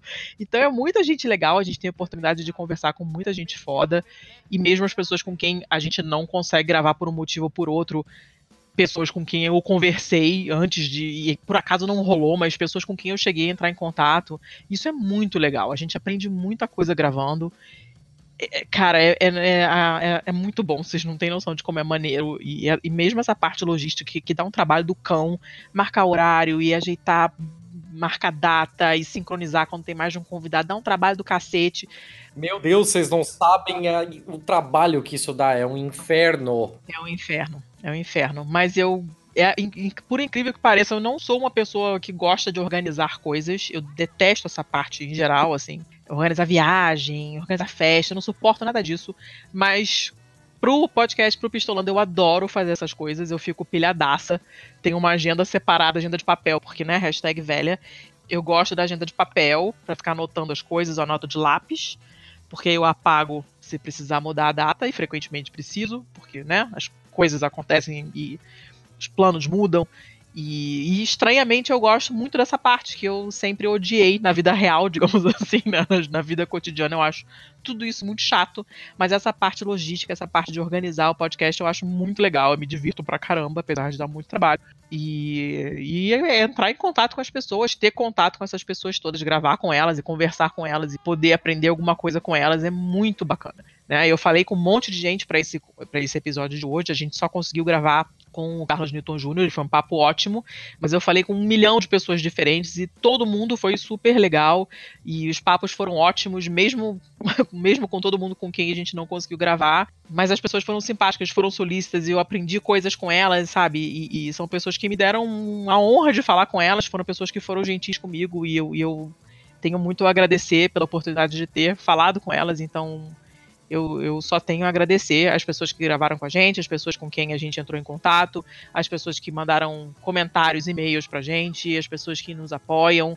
seja no Catarse, seja mandando comentários, o pessoal da Cracóvia que sempre deu muita força pra gente, o pessoal é, da Mamilândia que também sempre deu força pra caramba, todo mundo que, que me conhece, que de alguma forma dá força pra gente não tenho palavras para agradecer, assim, foi um ano bem intenso do ponto de vista podcastal. Só posso agradecer mesmo a todo mundo e ao seu Thiago, né, cuja companhia é, me faz, me dá sempre muito prazer. Apesar da, da ranzinzice, a gente sempre se diverte pra caramba gravando, então é bem, é bem legal, assim. Foi um ano muito bom. Não tenho absolutamente nada do que reclamar, apesar da expectativa de vida reduzida. Eu não, realmente não tenho nada a reclamar. Só, só amor. Gosto, gosto muito. Então, valeu, gente. De verdade. Esse negócio aí que tu falou dos, dos nossos convidados, puta merda, assim, ó. Se a gente tivesse uma loja de camisetas, eu queria fazer. Sabe aquelas camisas que o pessoal faz de ah, não sei o que, e, próxima linha, não sei o que, e. Uhum. sei que ela. E. Meu, eu queria fazer uma dessas assim, Demore, E, Sabrina Fernandes, uhum. E, Carlos Newton Jr. O problema é que você ia precisar de uma camisa inteira só pro nome da Ana Luísa de Moraes Campos. Não, o meu é pior, hein? Sou pior. Não, mas, porra, a Patridia, E, é, sei lá, uh, ui, quase eu falei o próximo episódio. Lá, lá, lá, lá, lá. a Pátria Dia, e urnas eletrônicas, e acessibilidade. E... Não, chega, Não, cara, chega. Só, só assunto bacana, só, só gente legal não tenho. Não, realmente foi um ano muito legal. Foi uma, é uma experiência, até agora tem sido uma experiência somente positiva, de verdade. E a expectativa pro segundo ano, pra segunda temporada? Ah, não gosto desse negócio de segunda temporada, não, né? Segundo ano, né? Continuação do primeiro ano. expectativa. Expectativa é melhorar cada vez mais, é ter sempre assuntos bacanas que vocês não conhecem, né? Que vocês não escutam todo mundo comentando por aí. A partir do próximo episódio, melhoria de áudio né? Se a gente conseguir ajeitar essa bagaça toda aqui. Convidados sempre bacanas e assuntos sempre pouco badalados, possivelmente, né? Novas parcerias. Não, não, tem um que tá pra outubro. Que, mano, Caraca, é, é... badalado é sacanagem. Isso é nunca badalado. É verdade. Tem umas coisas aí no, no, calendário que vocês vão ficar, what? Né? Bem do jeito que a gente gosta. Então tem coisa bacana programada para vir por aí, por aí. E né? Então tô bem. Não, é, a, a, gente sabe, assim, é, volta e meia a gente até brinca com esse negócio de, de expectativas, de a nossa própria qualidade. Eu sou muito exigente com os nossos áudios, com a, com a nossa qualidade. Eu prefiro atrasar um episódio assim como esse foi atrasado, para entregar um produto melhor, uma, uma qualidade melhor do que entregar de qualquer jeito só para cumprir a periodicidade assim, a gente até faz umas brincadeiras, mas a gente sabe que já tem um nível considerável de qualidade e de valor agregado no que, no que nós fizemos até então. E a gente sabe que essa barra ficou muito alta, a gente sabe a expectativa que as pessoas têm em cima da gente, a gente espera conseguir corresponder a, a essa expectativa. Nós temos desafios muito grandes pela frente, custos aumentando, nós vamos ter que fazer alguns investimentos no, no quesito áudio, nós temos aí alguns eventos para participar pela frente e a gente vai ter que ver como a gente consegue converter isso de um hobby informativo em um potencial de galgar para de, de, subir um, um novo degrau. E quando eu digo subir um novo degrau, eu não digo em transformar isso daqui no Mamilos e vender patrocínio do Bradesco. E eu falo o nome mesmo, filha da puta. Mas. Tava demorando até, demorou até. Sim, sim, eu tô, tô contigo. Demorou tô até. Ah. Hum. Mas não, não quer dizer que a gente vai fazer o IPO dessa porra na Bolsa de Nova York e ser explorado em dólar mas é, que a gente vai tentar subir um novo nível, assim, trazer convidados de um, um renome de um patamar acima, de trazer temas que eu tenho certeza não que nunca foram tocados, porque a gente não tem essa pedância de achar que oh, eu, eu conheci esse tema antes de ser modinha. Mas mas assim, de, de, de trazer um negócio diferenciado, você pode ouvir uma cacetada de, de podcasts de entrevista, tem podcasts muito melhores produzidos que os nossos, tem podcasts com pessoas de muito mais renome do que nossos, é, tem quase todos os podcasts têm melhores entrevistadores do que o nosso, mas, mas a gente espera ter um diferencial e assim a gente já está muito grato por tudo que, que tem conseguido até então. Nós precisamos é, agradecer muito em quem acreditou na gente, no pessoal da Craco, no pessoal que vem sendo os nossos parceiros da editora Companhia das Letras, da Veste Esquerda e da editora Boitempo, todos os amigos que a gente fez essa caminhada, todos os nossos patrões que se a gente conseguiu fazer é, alguns upgrades aqui em qualidade de áudio, qualidade de edição e tal. Eles têm total parcela nisso, assim, é, é muito mais mérito deles do que nosso, inclusive. E, cara, é, porra, hoje é um dia do caralho e eu tô satisfeito para caralho com essa entrevista. Apesar de tudo, de todos os percalços, tivemos várias dificuldades técnicas, tivemos que Nossa, adiar foi, várias vezes. Foi foda. Mas, assim, é, é um, tema que eu adoro, que eu queria falar há meses, com talvez a melhor pessoa viva para falar sobre isso. E eu tô, eu tô felizão, tô satisfeito, assim. Também tô bem feliz, foi bem feliz. O papo foi muito maneiro. Ele é um amor de pessoa e se a gente tivesse por lá, né? De repente a gente teria ido lá tomar um cafezinho na casa dele, mas não rolou. Infelizmente, né? Quem sabe, né? É, quem sabe no futuro, né? Foi ótimo. Bom, mais alguma coisa? Antes que a gente fique emocionado aqui? Não, não vamos ficar emocionado porque você tá puto hoje, que eu sei. não, nossa, mãe do céu. É melhor a gente nem falar nisso. Vamos fazer o bom, mal e feio? Vamos tentar fazer o bom, mal e feio correndo, porque a gente já falou pra caralho vamos. nessa intro aqui. Vamos. A gente, a gente não deu recado nenhum, né? Você percebeu que era pra dar recado, a gente não deu porra nenhuma de recado todo mundo sabe os recados, ó. Twitter, Pistolando Pod, Instagram, Pistolando Pod, é, pistolando.com, contato arroba pistolando.com, tiago arroba pistolando.com, letícia arroba pistolando.com, catarse.me barra pistolando, hum. vesteesquerda.com.br usando o cupom PISTOLA10 para ah. ter 10% de desconto nas camisas da Veste Esquerda. Hum. É, hashtag Mulheres Podcasts para compartilhar esse episódio. Hum. Você é a paca manca, paca o pequeno mamífero manca porque ela manca. Eu sou o Thiago Underline CZZ.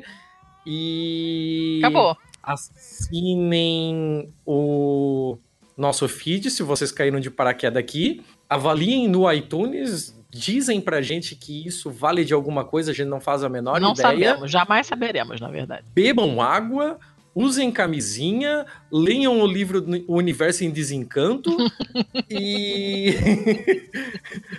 e eu acho que tá tudo falado agora. Podemos Ótimo. ir pro bom feio? Podemos ir pro bom feio. Ok. O bom você começa, manda ver. Tá. É, bom, a minha notícia boa é uma notícia boa mesmo.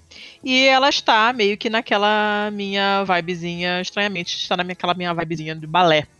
É uma notícia que saiu no G1 no dia 19 de junho agora. E a manchete é a seguinte: Bailarinos da Maré conquistam vaga em escola de dança na Bélgica.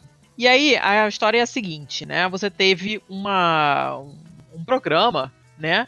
Tem muitos desses desses, hum. desses programas, né? De, de é, de, de, treinamento ou de, de jovens em comunidades carentes em vários lugares do Brasil, vários lugares do mundo, para qualificar esse pessoal e oferecer uma chance de estudar em algum lugar fora do Brasil. Tem várias escolas internacionais que mantêm programas desse tipo assim em outros países, né? E aí você teve dois, é, dois alunos né, da, da, Maré, da favela da Maré, quem não conhece, é uma favela enorme, uma comunidade muito grande no Rio de Janeiro. Enorme Alagados mesmo. Trench Town, favela é, da Maré. A Maré. A Maré é muito grande, uma comunidade muito, muito grande mesmo.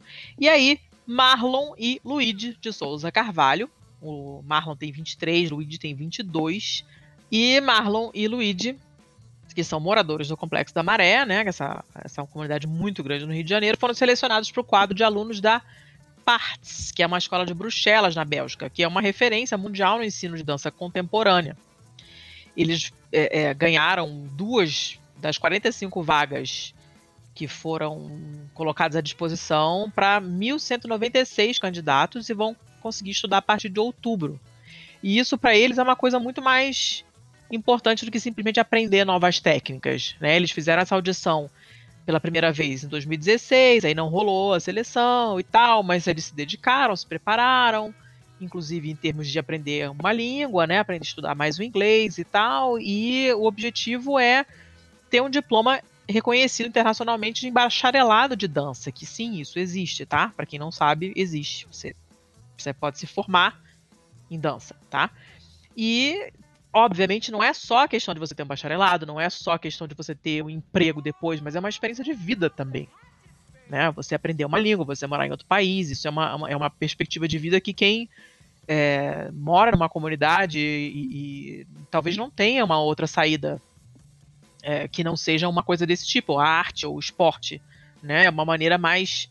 Não mais fácil, mas uma maneira diferente de você obter uma, uma, uma, oportunidade dessa que não com um trabalho normal, de novo, entre aspas, né? É uma, uma, uma coisa muito bacana. E o, o pessoal, os moradores da Maré se organizaram para dar conta da viagem, né? Esses, esses rapazes, eles vão embarcar um pouco antes para aperfeiçoar o inglês, que é uma exigência da escola, obviamente, eles têm que ter o um inglês avançado para poder acompanhar as aulas, né? Logicamente.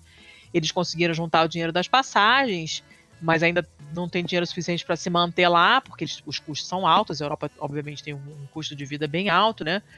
Mas estão juntando grana, estão trabalhando para juntar esse dinheiro e, e tal. E, e, e, a, e, eles falam que eles vão sair da maré para o mundo, que é uma coisa bem, bem bacana, né? E eles saíram do Centro de Artes da Maré, que eles chamam de uma máquina de construir novas possibilidades que também é uma, um conceito muito legal. Tem, que maneiro. Tem, é, muito legal, né? Eles têm informação sobre cultura, sobre direitos, informações básicas que você não encontra em outros lugares. Então tem toda uma coisa de formação global, pelo que eu entendi, né? Você não não, não, não busquei mais informações, mas pelo pouco que eles falam no artigo, é, você tendo esse mínimo de informações, você entende o que você tem direito, o que, que você pode buscar, o que, que existe lá fora, no mundo, e que você pode almejar, uhum. né? Que você não, não vai, você não vai correr atrás se você não sabe o que, que existe lá fora. Vai correr atrás de quê se você não sabe nem o que, que tem, né? Então eu achei muito legal essa definição que eles deram, a máquina de construir novas possibilidades. Achei muito legal. Depois eu vou até correr atrás e ver mais o que, que, que, que, que eles fazem, porque eu achei muito, muito bacana. E aí um deles fala assim, o Luigi, né? Ele fala assim: é, o meu objetivo é voltar dessa formação direto para Maré. Quando você encontra um lugar que você chama de lar, mesmo diante da ameaça de violência e tudo mais, você não troca por nada. E eu não consigo me ver morando em outro lugar longe do meu lar. E eu achei isso muito bacana, porque você voltar e você passar dar essa possibilidade para outras pessoas também, né? Você devolver essa possibilidade que você teve à, à estrutura que te deu essa possibilidade para que outras pessoas também tenham no futuro achei bem bacana. Então eu achei uma notícia muito bonita, fiquei tocada e achei legal. E dança, esporte, em geral, artes, né? São todas maneiras muito válidas de, de dar oportunidade de vida para as pessoas fazendo coisas bacanas, né? E não é aquele trabalho de escritório, de, de capitalismo, né? São, são saídas muito bacanas para meio que burlando o sistema de certa forma, né? É muito mais uhum. interessante ter uma vida, uma vida fora do, do, padrãozinho, assim, fazendo uma coisa desse tipo do que trabalhando num, num, num, cubículo, digamos assim, a meu ver, né? Não sei, porque nunca trabalhei nem com uma coisa nem com outra, mas me parece bem muito mais livre, né? Trabalhar com arte. Achei legal, gostei. Gostou da notícia? Sim, hum, eu, eu tava meio viajando nela, assim, eu não. No começo dela, eu tava prestando atenção até você falar uma escola de bruxelas. E aí hum. eu pensei que você ia falar uma escola de bruxos, e eu lembrei de Castelo Bruxo, e a minha cabeça começou a devagar, e eu tava aqui viajando de como o Ariano Suassuna é um cara visionário, assim. Hum. Você já viu que o Bolsonaro é, ao mesmo tempo, todos os personagens do Alto da Compadecida? É. Já viu Ai, isso? Meu Deus, ele é o cara que engana, ele é Porque, tipo, mulher ele é, ele é o mentiroso do, do Chicó. Ele é o crônico, é. Ele é o, o mentiroso do Chicó, ele é o cara que ludibria os mais simples, que é o que o João Grilo é, faz. Ele é o lambibotas o grosso e armamentista como o cangaceiro. É, é mesmo. Ele é, ele é a cara da classe média mesquinha é, que tá no padeiro. Ele é o cara metido com os religiosos. E muito provavelmente, assim como Chico e João Grilo, se ele morresse hoje, nem Deus nem o diabo iriam querer e ele ia acabar voltando e ia ser o primeiro zumbi da história. Socorro! Socorro! Não, não. Nem, é, nem, nem, não, nem zumbi rola esse homem. Não.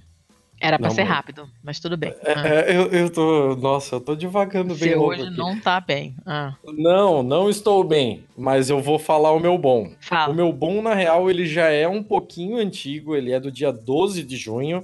Hum. E por que ele é um pouquinho antigo? Porque ele entraria no meu bom da semana passada. Hum. Só que eu já tinha dois bons da semana passada, então eu guardei esse na manga. E até foi bom porque nós tivemos alguns outros acontecimentos desenrolando na última semana que tornaram essa notícia até mais in, in, informativa e mais impactante agora. Ela vem para variar do Guardian, então, tipo, pode marcar no bingo aí, que tem lá uma coluna que é Guardian ou BBC. E quando a gente cita uns dos dois, pode marcar lá no bingo. Essa notícia vem dos Estados Unidos e o júri se recusou a acusar, um, a, a condenar um ativista que encarava uma um processo que poderia levar ele a até 20 anos de cadeia pelo crime de ajudar imigrantes. Como é que é? é exato, é, é, isso mesmo. Assim, ele, o nome dele é Scott Daniel Warren. Ele é um professor de geografia de uma escola de, de um college, né? De uma escola de segundo grau, assim. Ele 36 anos. Ele foi acusado de conspiração para o transporte e abrigo, né, harbor, de imigrantes hum. ilegais. Porque ele, ele deu abrigo para dois imigrantes que tinham passado, sei lá, semanas, meses, sabe lá Deus quanto tempo é, a pé pela América Central tentando chegar aos Estados Unidos naquela grande crise migratória. Hum. E a acusação que ele vinha enfrentando podia levar ele a até 20 anos de prisão. Meu Deus do céu. É, é um bagulho bizarro, assim. E ele, faz, ele é um, um ativista de uma, de uma organização, de um grupo de ajuda humanitária chamado No More Deaths. Eles são, se eu não me engano, em uns 20 por aí, mas ele era o único até então que havia recebido uma como é que traduz isso? Recebido uma acusação criminal formal, assim, né? Hum. Nesses termos. É, já, já teve um, algum, alguns outros casos meio bizarros, assim. Teve um de uma mulher que estava andando num, numa estrada escura à noite no cu do mundo no Arizona, daquelas retas infinitas, nada para um lado, nada para o outro, e três imigrantes é, acenaram para ela da beira do asfalto e ela deu carona para os três, que hum. eles tinham acabado de cruzar a fronteira, estavam todos estropiados, e ela foi parada pela polícia e presa, acusada, teve que pagar fiança e o caralho. E isso tudo vem só escancarando, e é bom que essas notícias venham à tona, porque isso só escancara como a política americana de hoje é, praticamente virou uma política de criminalização e de proibição de ajuda humanitária. É, é, a, você defender o tipo de atitude do governo americano nesses casos é a mesma coisa que defender a prisão de pessoas que escondiam judeus em seus sótãos. Não tem meio termo para isso. Tá uma parada muito escrota, né? É, e no, nas últimas semanas nós tivemos acusações muito graves sobre é, os campos de concentração, e não tem outra palavra, são campos de concentração onde as pessoas, os imigrantes estão sendo depositados pelo governo americano. Esses campos de concentração são geridos por empresas privadas que recebem 750 dólares por dia, por pessoa que é colocada nesses campos. E essas pessoas sequer estão ganhando sabonetes e pasta de dente. Você viu um pessoal falando, um, um, uns, uns ex-prisioneiros de guerra falando que o pessoal do Talibã deu pasta de dente para eles, deu sabonete para eles. E os americanos não estão dando para crianças. As crianças estão sozinhas. Sim, teve um repórter da Reuters que falou: os piratas da Somália me deram sim, sim. dentes. É, então, cara, assim, as condições são subhumanas, as condições são de total degradação, as pessoas estão sendo completamente coisificadas e qualquer pessoa que compactuar com isso tá fazendo igual ou pior, porque, é, assim, para mim tá fazendo até pior do que o, as pessoas que criminalizavam quem escondia judeus no seu sótão. Por que pior? Porque na real é a mesma coisa, mas agora você tem uma comparação histórica bem recente, bem dolorida e, e, bem, bem próxima, assim, e estamos na era da informação, ninguém pode dizer. É, a gente tem visibilidade hoje, isso não tem justificativa. Não, não, né? não nada Nenhuma. justifica. Assim. Nada justifica, Caralho. nada. Você não tem como dizer, eu não sabia, não parei para pensar, não tinha como trocar ideia com as pessoas, não se falava desse assunto. Você realmente hoje, você não tem justificativa, amiguinho, não dá, não dá. Você, se você compactou com isso, você é um verme não tem desculpa, simplesmente não tem desculpa, sinto muito. Exatamente, e, e olha só, assim, eu só falei de coisa ruim e esse é o meu bom, porque apesar de toda a política do governo americano, nós temos pessoas sensatas o suficiente para se recusarem a acusar esse cara.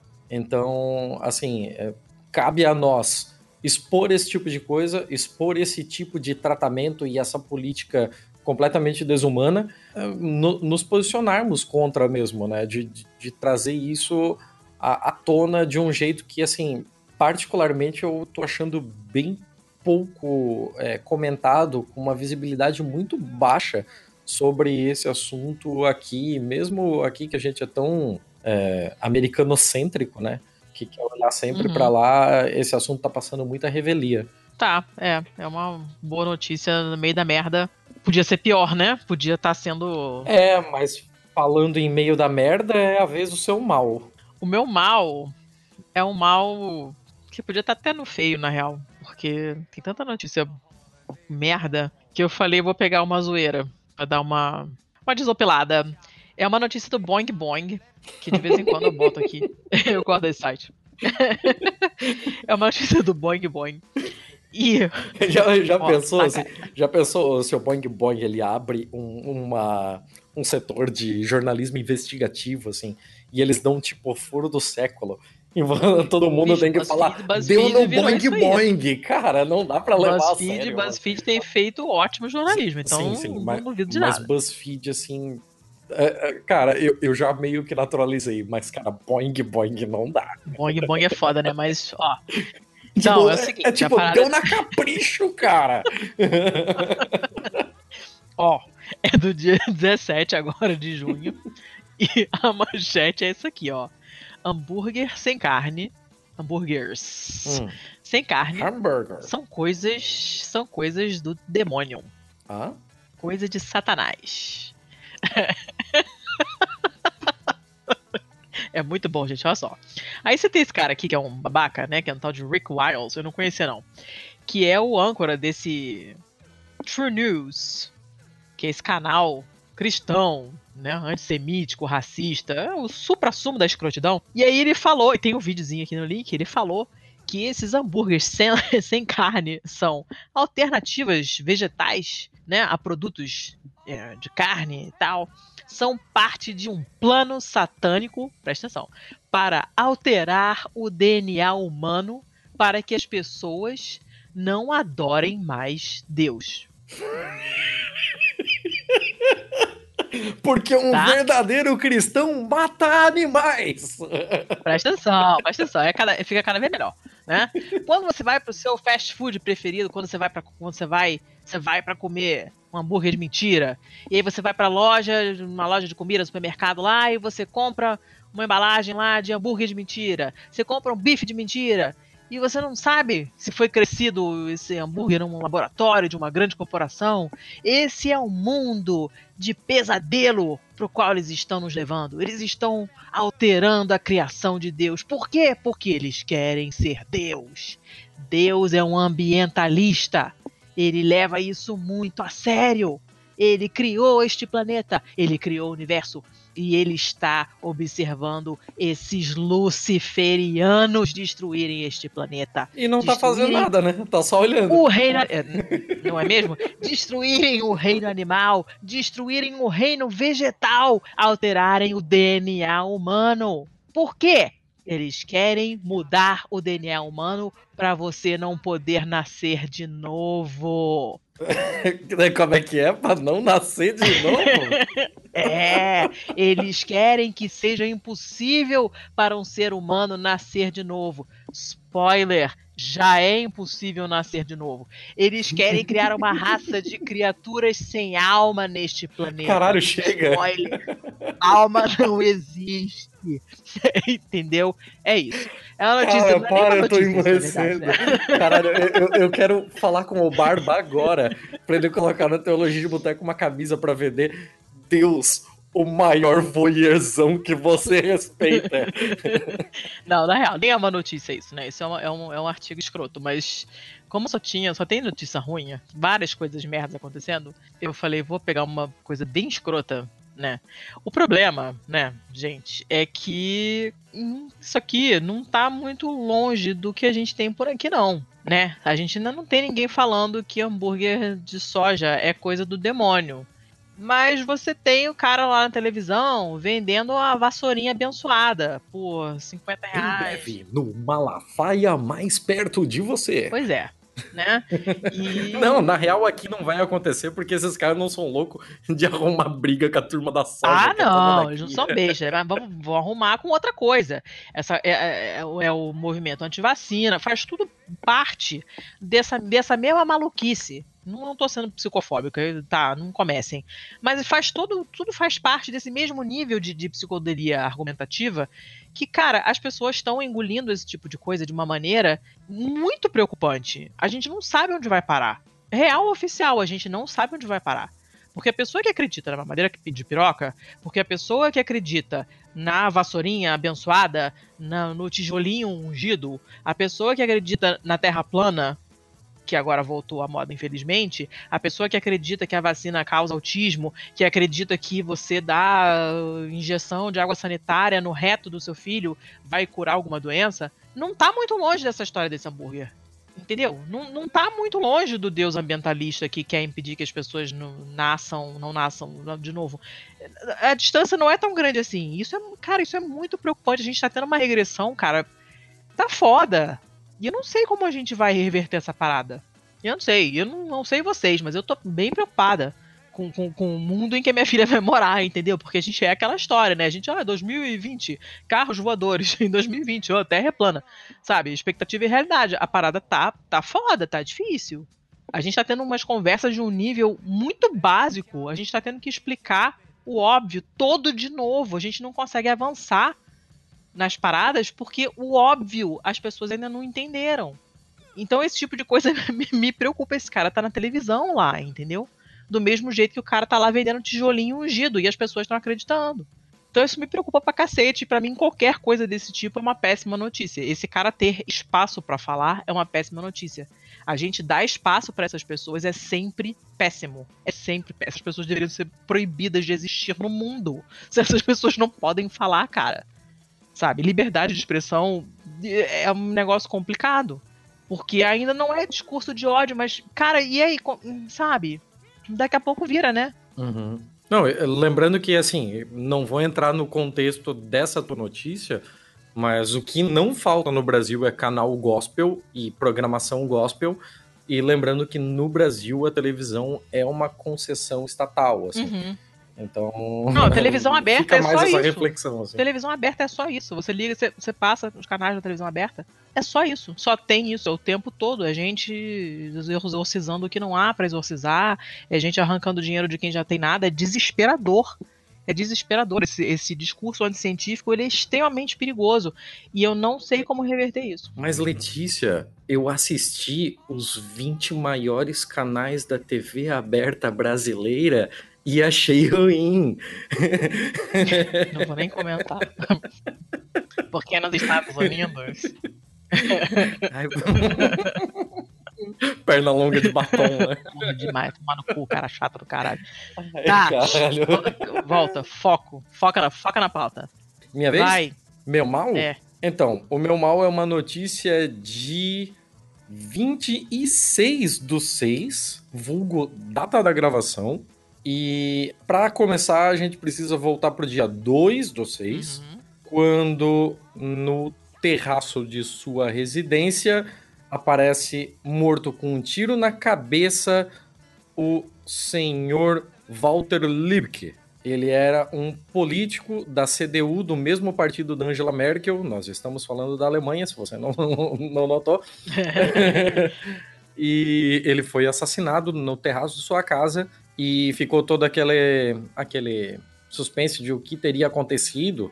Só que se você conhecesse o contexto desse cara, não é muito difícil de saber o que teria acontecido. Walter Liebke, Liebke talvez, é, ele era uma das vozes mais, mais fortes, ele era uma das pessoas realmente mais vocais na defesa dos imigrantes na Alemanha. Então Hum. isso já restringe bastante assim as possibilidades, né? Uhum. Dito isso, não foi notícia nenhuma ver nos jornais nesse dia 26 do 6. Estou lendo direto da Deutsche Welle Brasil, a televisão, a, a agência de notícias pública da Alemanha. Extremista de direita confessa assassinato de político alemão. Ah, O ministro, o ministro do interior, o Horst Seehofer, é, ele estava em uma reunião de um comitê de deputados do, no Bundestag e ele falou so, você não tem, né? Você não tem nenhuma maturidade para ler Bundestag, nunca para assistir a Bundesliga. Já, Bundesliga, gente, a bunda que desliga, jamais terei. Deixa eu continuar a minha notícia feia, por favor. Ah. Ele, ele tava, num, ele tava num- numa reunião com o comitê de deputados e tal, e ele falou, ele informou que o homem suspeito de assassinar o, o político, ele tinha confessado o crime. Esse cara, ele é ligado à cena neonazista. Hum, só gente boa. É, e assim, diz ele que ele fez tudo sozinho e tal, mas a arma do crime não foi achada nem na casa dele, nem na cena do crime. Então existe a possibilidade de que outras pessoas estejam envolvidas e tenham escondido essa arma e ele esteja falando que foi tudo feito sozinho para proteger outras pessoas. E assim, é muito, muito, muito parecido com o que a gente viveu ano passado aqui com a Marielle Franco. Assim, eu não consigo desassociar as duas coisas. Só uma pessoa falar um A para defender qualquer tipo de minoria, para fazer o dever representativo de falar em nome dessas pessoas que nunca têm voz, para que alguém da extrema direita resolva conter com ataques violentos. Isso não é uma coincidência que tenha sido assim na Alemanha, tenha sido assim no Brasil. Se você não vê um padrão nisso, você é um canalha. Não existe meio termo para isso. É, assim, a gente começou a notícia num, num tom um pouco mais leve, porque é foda, mas, assim, tem tem todo uma, um retrocesso que vem na sua notícia também, que vem nessa notícia, a gente passa por um retrocesso não é político, não é de, de, de costumes, é um retrocesso de pensamento. E a cadela do fascismo nunca teve tão no cio. E não dá para não dá para tratar isso de uma forma leve, não dá para tratar isso de uma forma normal. A gente não pode normalizar esse tipo de comportamento e a gente não pode se acostumar com a perda dessas pessoas do jeito que as coisas vêm acontecendo. É preciso estar atento e forte, porque a gente não está vendo no horizonte próximo algum, alguma salvação. As coisas tendem a piorar. Eu só consigo sentir ódio. Eu só, assim, eu, eu queria ter uma palavra de esperança, eu queria ter uma palavra de apenas determinação e converse com o seu vizinho e fale sobre os podres e ele vai se converter e a gente vai virar esse jogo, mas não. Eu só consigo sentir ódio.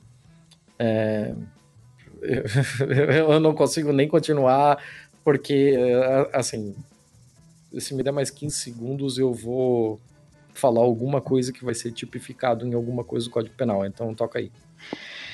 Ai, tá. Vamos pro feio, então, que é. Né? Vamos mudar de assunto. Né? Também não tô. Minha mucosa gástrica hoje também não tá 100%, então, bora. Ó, a minha notícia feia é uma notícia da BBC Brasil, olha o bingo aí.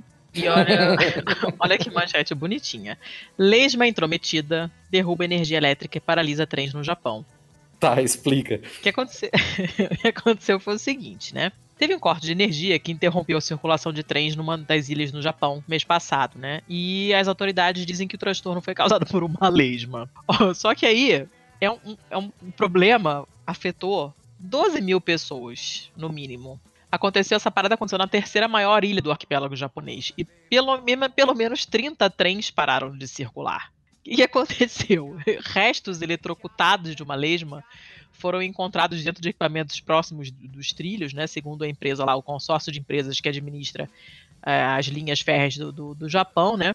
E já aconteceu uma coisa parecida em São Paulo, em 75 a cidade ficou, o metrô de São Paulo ficou muitas horas sem circular porque ratos comeram a fiação de, de, um dos túneis, né? E depois disso, em São Paulo, rolou um lance de um controle assim, ferrenho de ratos e baratas e tal, para tentar conter isso aí. Esse é um daqueles trabalhos assim que acontece na madrugada que ninguém nota, ninguém sabe que existe, mas espera esse pessoal parar de fazer isso para ver o caos, né? Puta que pariu, cara. Não, e é, é engraçado que o artigo cita várias outras coisas também, né? E, e em 2016, uma doninha paralisou o grande colisor de átomos da Europa que é simplesmente o mais potente acelerador de partículas do mundo. Vocês lembram daquela história dos neutrinos? Ah, não, pera, a, a Doninha, que bicho é a Doninha? É aquela que parece um castor, que parece um furão? Parece um furão. Mas não é a mesma coisa que furão, né? Não, não. não, não é, é outra coisa. É, a porra da Doninha mordeu uma fiação dentro de um transformador de alta tensão. Causou um curto-circuito que simplesmente parou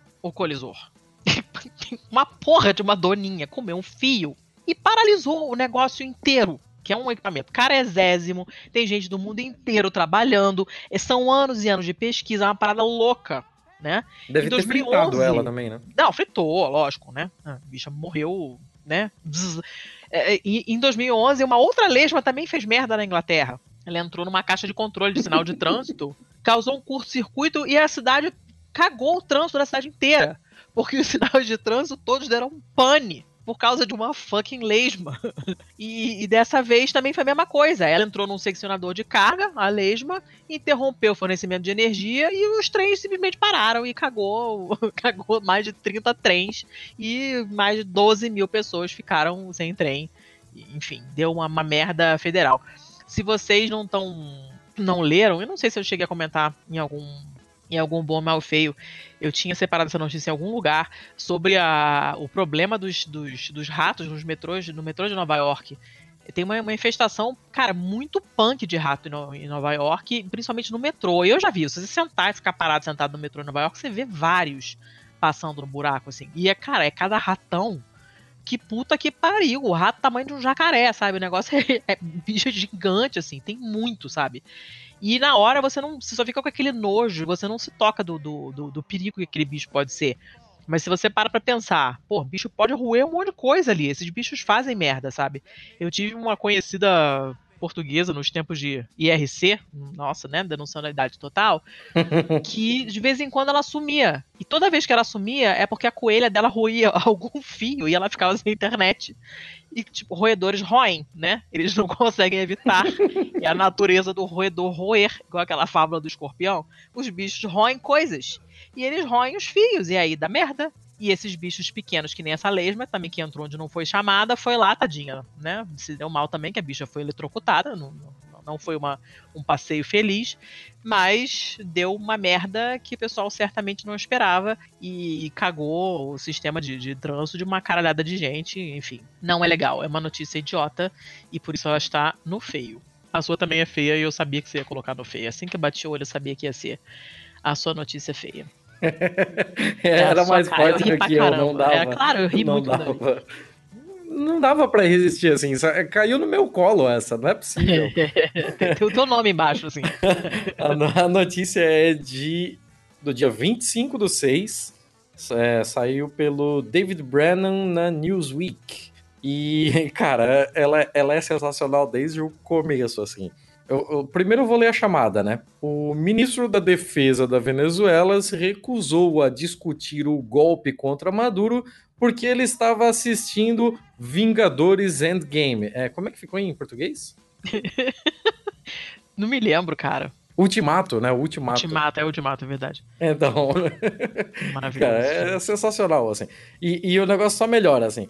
O, o cara que, que falou isso é o general Manuel Ricardo Christopher Figueira. Ele, ele era o líder da, da, da CEBIN, né, que era o equivalente à, ABIN, ou da, da CIA da Venezuela, é, que é a agência de, de inteligência tal. E, e ele, ele contou alguns dos bastidores daquela tentativa de golpe da virada de abril para maio da, da Venezuela, que deu tanto barulho e tal. Então, o, basicamente o que aconteceu? É, o Figueira, ele estava participando de um plano que ia finalmente forçar o Maduro a deixar a presidência. E ele disse que o plano era fazer virar a, o apoio do chefe, do, do, do, do ministro da Justiça da Venezuela, da, do ministro da Justiça não, seria o equivalente ao presidente do STF da, da Venezuela, o Michael Moreno. E então fazia o Michael Moreno virar para o lado do Guaidó e fazia ele convencer os outros ministros a também largar o apoio ao presidente Maduro. É, os juízes, então, é, para legitimizar esse, essa outra Assembleia Nacional que tem é, paralela à do, à do Maduro, a Assembleia Nacional do, do Guaidó, eles começaram a fazer alguma negociata, assim, em algum momento eles falaram até que eles precisariam de 100 milhões de dólares, oh. que seria o preço para apoiar o golpe. Isso segundo informações do Moreno. O Moreno era um cara que estava metido no meio da treta toda. Inclusive, o Moreno falou que a, da onde vem assim essa informação de 100 milhões de dólares, né? Você imagina, cara, a Venezuela está quebrada, da onde vocês vão tirar 100 milhões de dólares? Para pagar juízes para virar de lado. Adivinha da onde? Da nossa amiguinha CIA, né? Sempre ela. É, o que são 100 milhões de dólares para CIA, né? Aí ele falou que esses 100 milhões de dólares seria para dar aquele escala-boca, para distribuir entre a galera toda e todo mundo embarcar, pegar carona nessa mesma cauda de cometa. Aí, no dia 27 de abril, o Figueira falou que ele se reuniu com o Moreno e com o Padrinho. O Padrinho é tipo ele seria o equivalente ao, ao chefe das Forças Armadas, assim, né? Inclusive foi na casa do padrinho que eles se reuniram. E os dois pareciam muito nervosos, assim, é, durante a conversa. O, o, Figueira fala que eles ficavam olhando um para o outro, meio, uns para os outros meio nervosos e tal. E, mediante aquela incerteza, o Figueira é, falou com o padrinho para vir no dia seguinte para fazer o planejamento do golpe e tal. Mas o no dia seguinte, o que acontece? O padrinho fala pro Figueira que ele tá assistindo o Vingadores Ultimato e que ele não está afim de falar. Que é, coisa maravilhosa. Eu não assisti, mas parece que o filme tem três horas, então ele, ele passou uma boa parte do seu dia impossibilitado. É o famoso sem tempo, irmão. Que é, é sensacional. É, é, bem sem tempo, irmão mesmo. Aí, aí o que acontece. Prioridade. Cara, isso já é dia 27 de abril. O bagulho tava marcado para 1 de maio. Então, como eles não conseguiram 27 de abril e eles estavam com medo de que se as coisas acontecessem no 1 de maio, algum grupo armado pró-Maduro pudesse atacar o pessoal que fosse pró-Guaidó nos dias de protesto do 1 de maio, eles resolveram adiantar para 30 de abril, sem consultar o padrinho. Depois o padrinho falou para Figueira que essa ideia era maluca, porque não dava tempo de organizar as nem com a CIA, nem com a porra nenhuma, assim. Chega o, o Cara, amanhecer. Que, chega o amanhecer do dia 30, tá lá o Guaidó, bonitão, na frente da base militar de La Carlota, lá em Caracas, com a sua faixinha azul no braço, é, chamando a população para para se levantar contra o governo, não sei o que, que a gente virou os militares, viram porra nenhuma. Os caras não deram conta de combinar, não tinha tempo hábil. E aí... Você promete que você vai colocar a musiquinha dos Trapalhões? Eu vou botar o Benny Hill. Assim.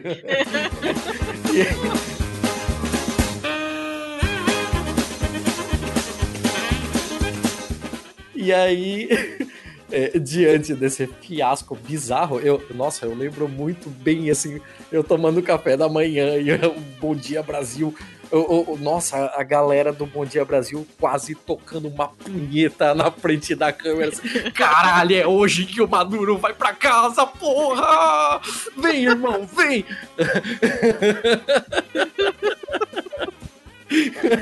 e aí foi aquele bagulho muxoxo, aquela parada bizarro. o Moreno ficou com o cu na mão, que ele tinha feito todo, toda a correria, ficou de leve atrás dos americanos para um lado para o outro e acabou não acontecendo nada. Foi para divisa com a Colômbia, se mandou. ele deu essa entrevista já nos Estados Unidos. E, cara, que bagulho sensacional, assim. É, então você tem a parte bizarra da notícia, que é todos os bastidores avacalhados pra caralho, e você tem a parte pragmática da notícia de que é a primeira vez que alguém realmente de dentro da, da, da administração fala no planejamento do golpe e fala sobre os financiadores, sobre os mentores do golpe contra o Maduro. Agora resta ver como isso vai repercutir, como vai ser as coisas de um lado do outro. Me parece que o Guaidó não tem mais fôlego para porra nenhuma não tem como acontecer mais nada assim, eles vão ter que arrumar um, um outro fantochezinho para colocar na mão do Trump e ficar, oi, eu sou seu amiguinho, eu sou eu sou o Perizinho. Vamos brincar de privatizar petrolinho. Mas... Legal que eu tô falando contigo, eu tô fazendo todos os gestos aqui. é claro que está. mas, mas, é isso aí, assim, ah, eu, eu fecho com isso, que isso é sensacional. Essa é, é muito a tua cara, essa história. Nossa senhora, eu ri, eu ri muito. tá bom, né? Então tá bom. Chega, né? Chega, né? A gente deve ter falado 18 horas seguidas. Todos os recados foram dados. Esse episódio provavelmente vai sair na sexta-feira. Vai. Para quem é do, da parte de desenvolvimento de software, é a filosofia Debian. Ele vai estar pronto quando ele estiver pronto. E... tá bom. É, é assim que funciona no Debian. Então é isso. Muito obrigado a todos. Esperamos contar com todos vocês para o nosso segundo ano. E é isso aí. Valeu! Ah, voltamos a ser quinzenais, tá? Acabou a putaria. Ah, por favor, pelo eu, amor eu de não tenho saúde para continuar essa porra, não. Vocês querem. Não matem, não matem o menino, deixem ele vivo. Não, sério, assim, ó. Vocês querem fazer essa porra semanal? catarse.me barra pistolando. É, se a gente chegar numa contribuição legal lá, a gente pode cogitar a possibilidade, que daí eu posso me livrar de outras coisas que tomam o meu tempo, e aí, quem sabe, né? Aí a gente pode flertar com essa ideia aí. Por enquanto não dá. Mal aí, irmão. Sem tempo, irmão. Valeu, gente. Deixei lá que Valeu. eu vou ver o meu Vingadores agora. Brigadíssima e por mais, mais anos de pistolagem aí. Valeu. A Tia ama vocês. Beijo. Falou!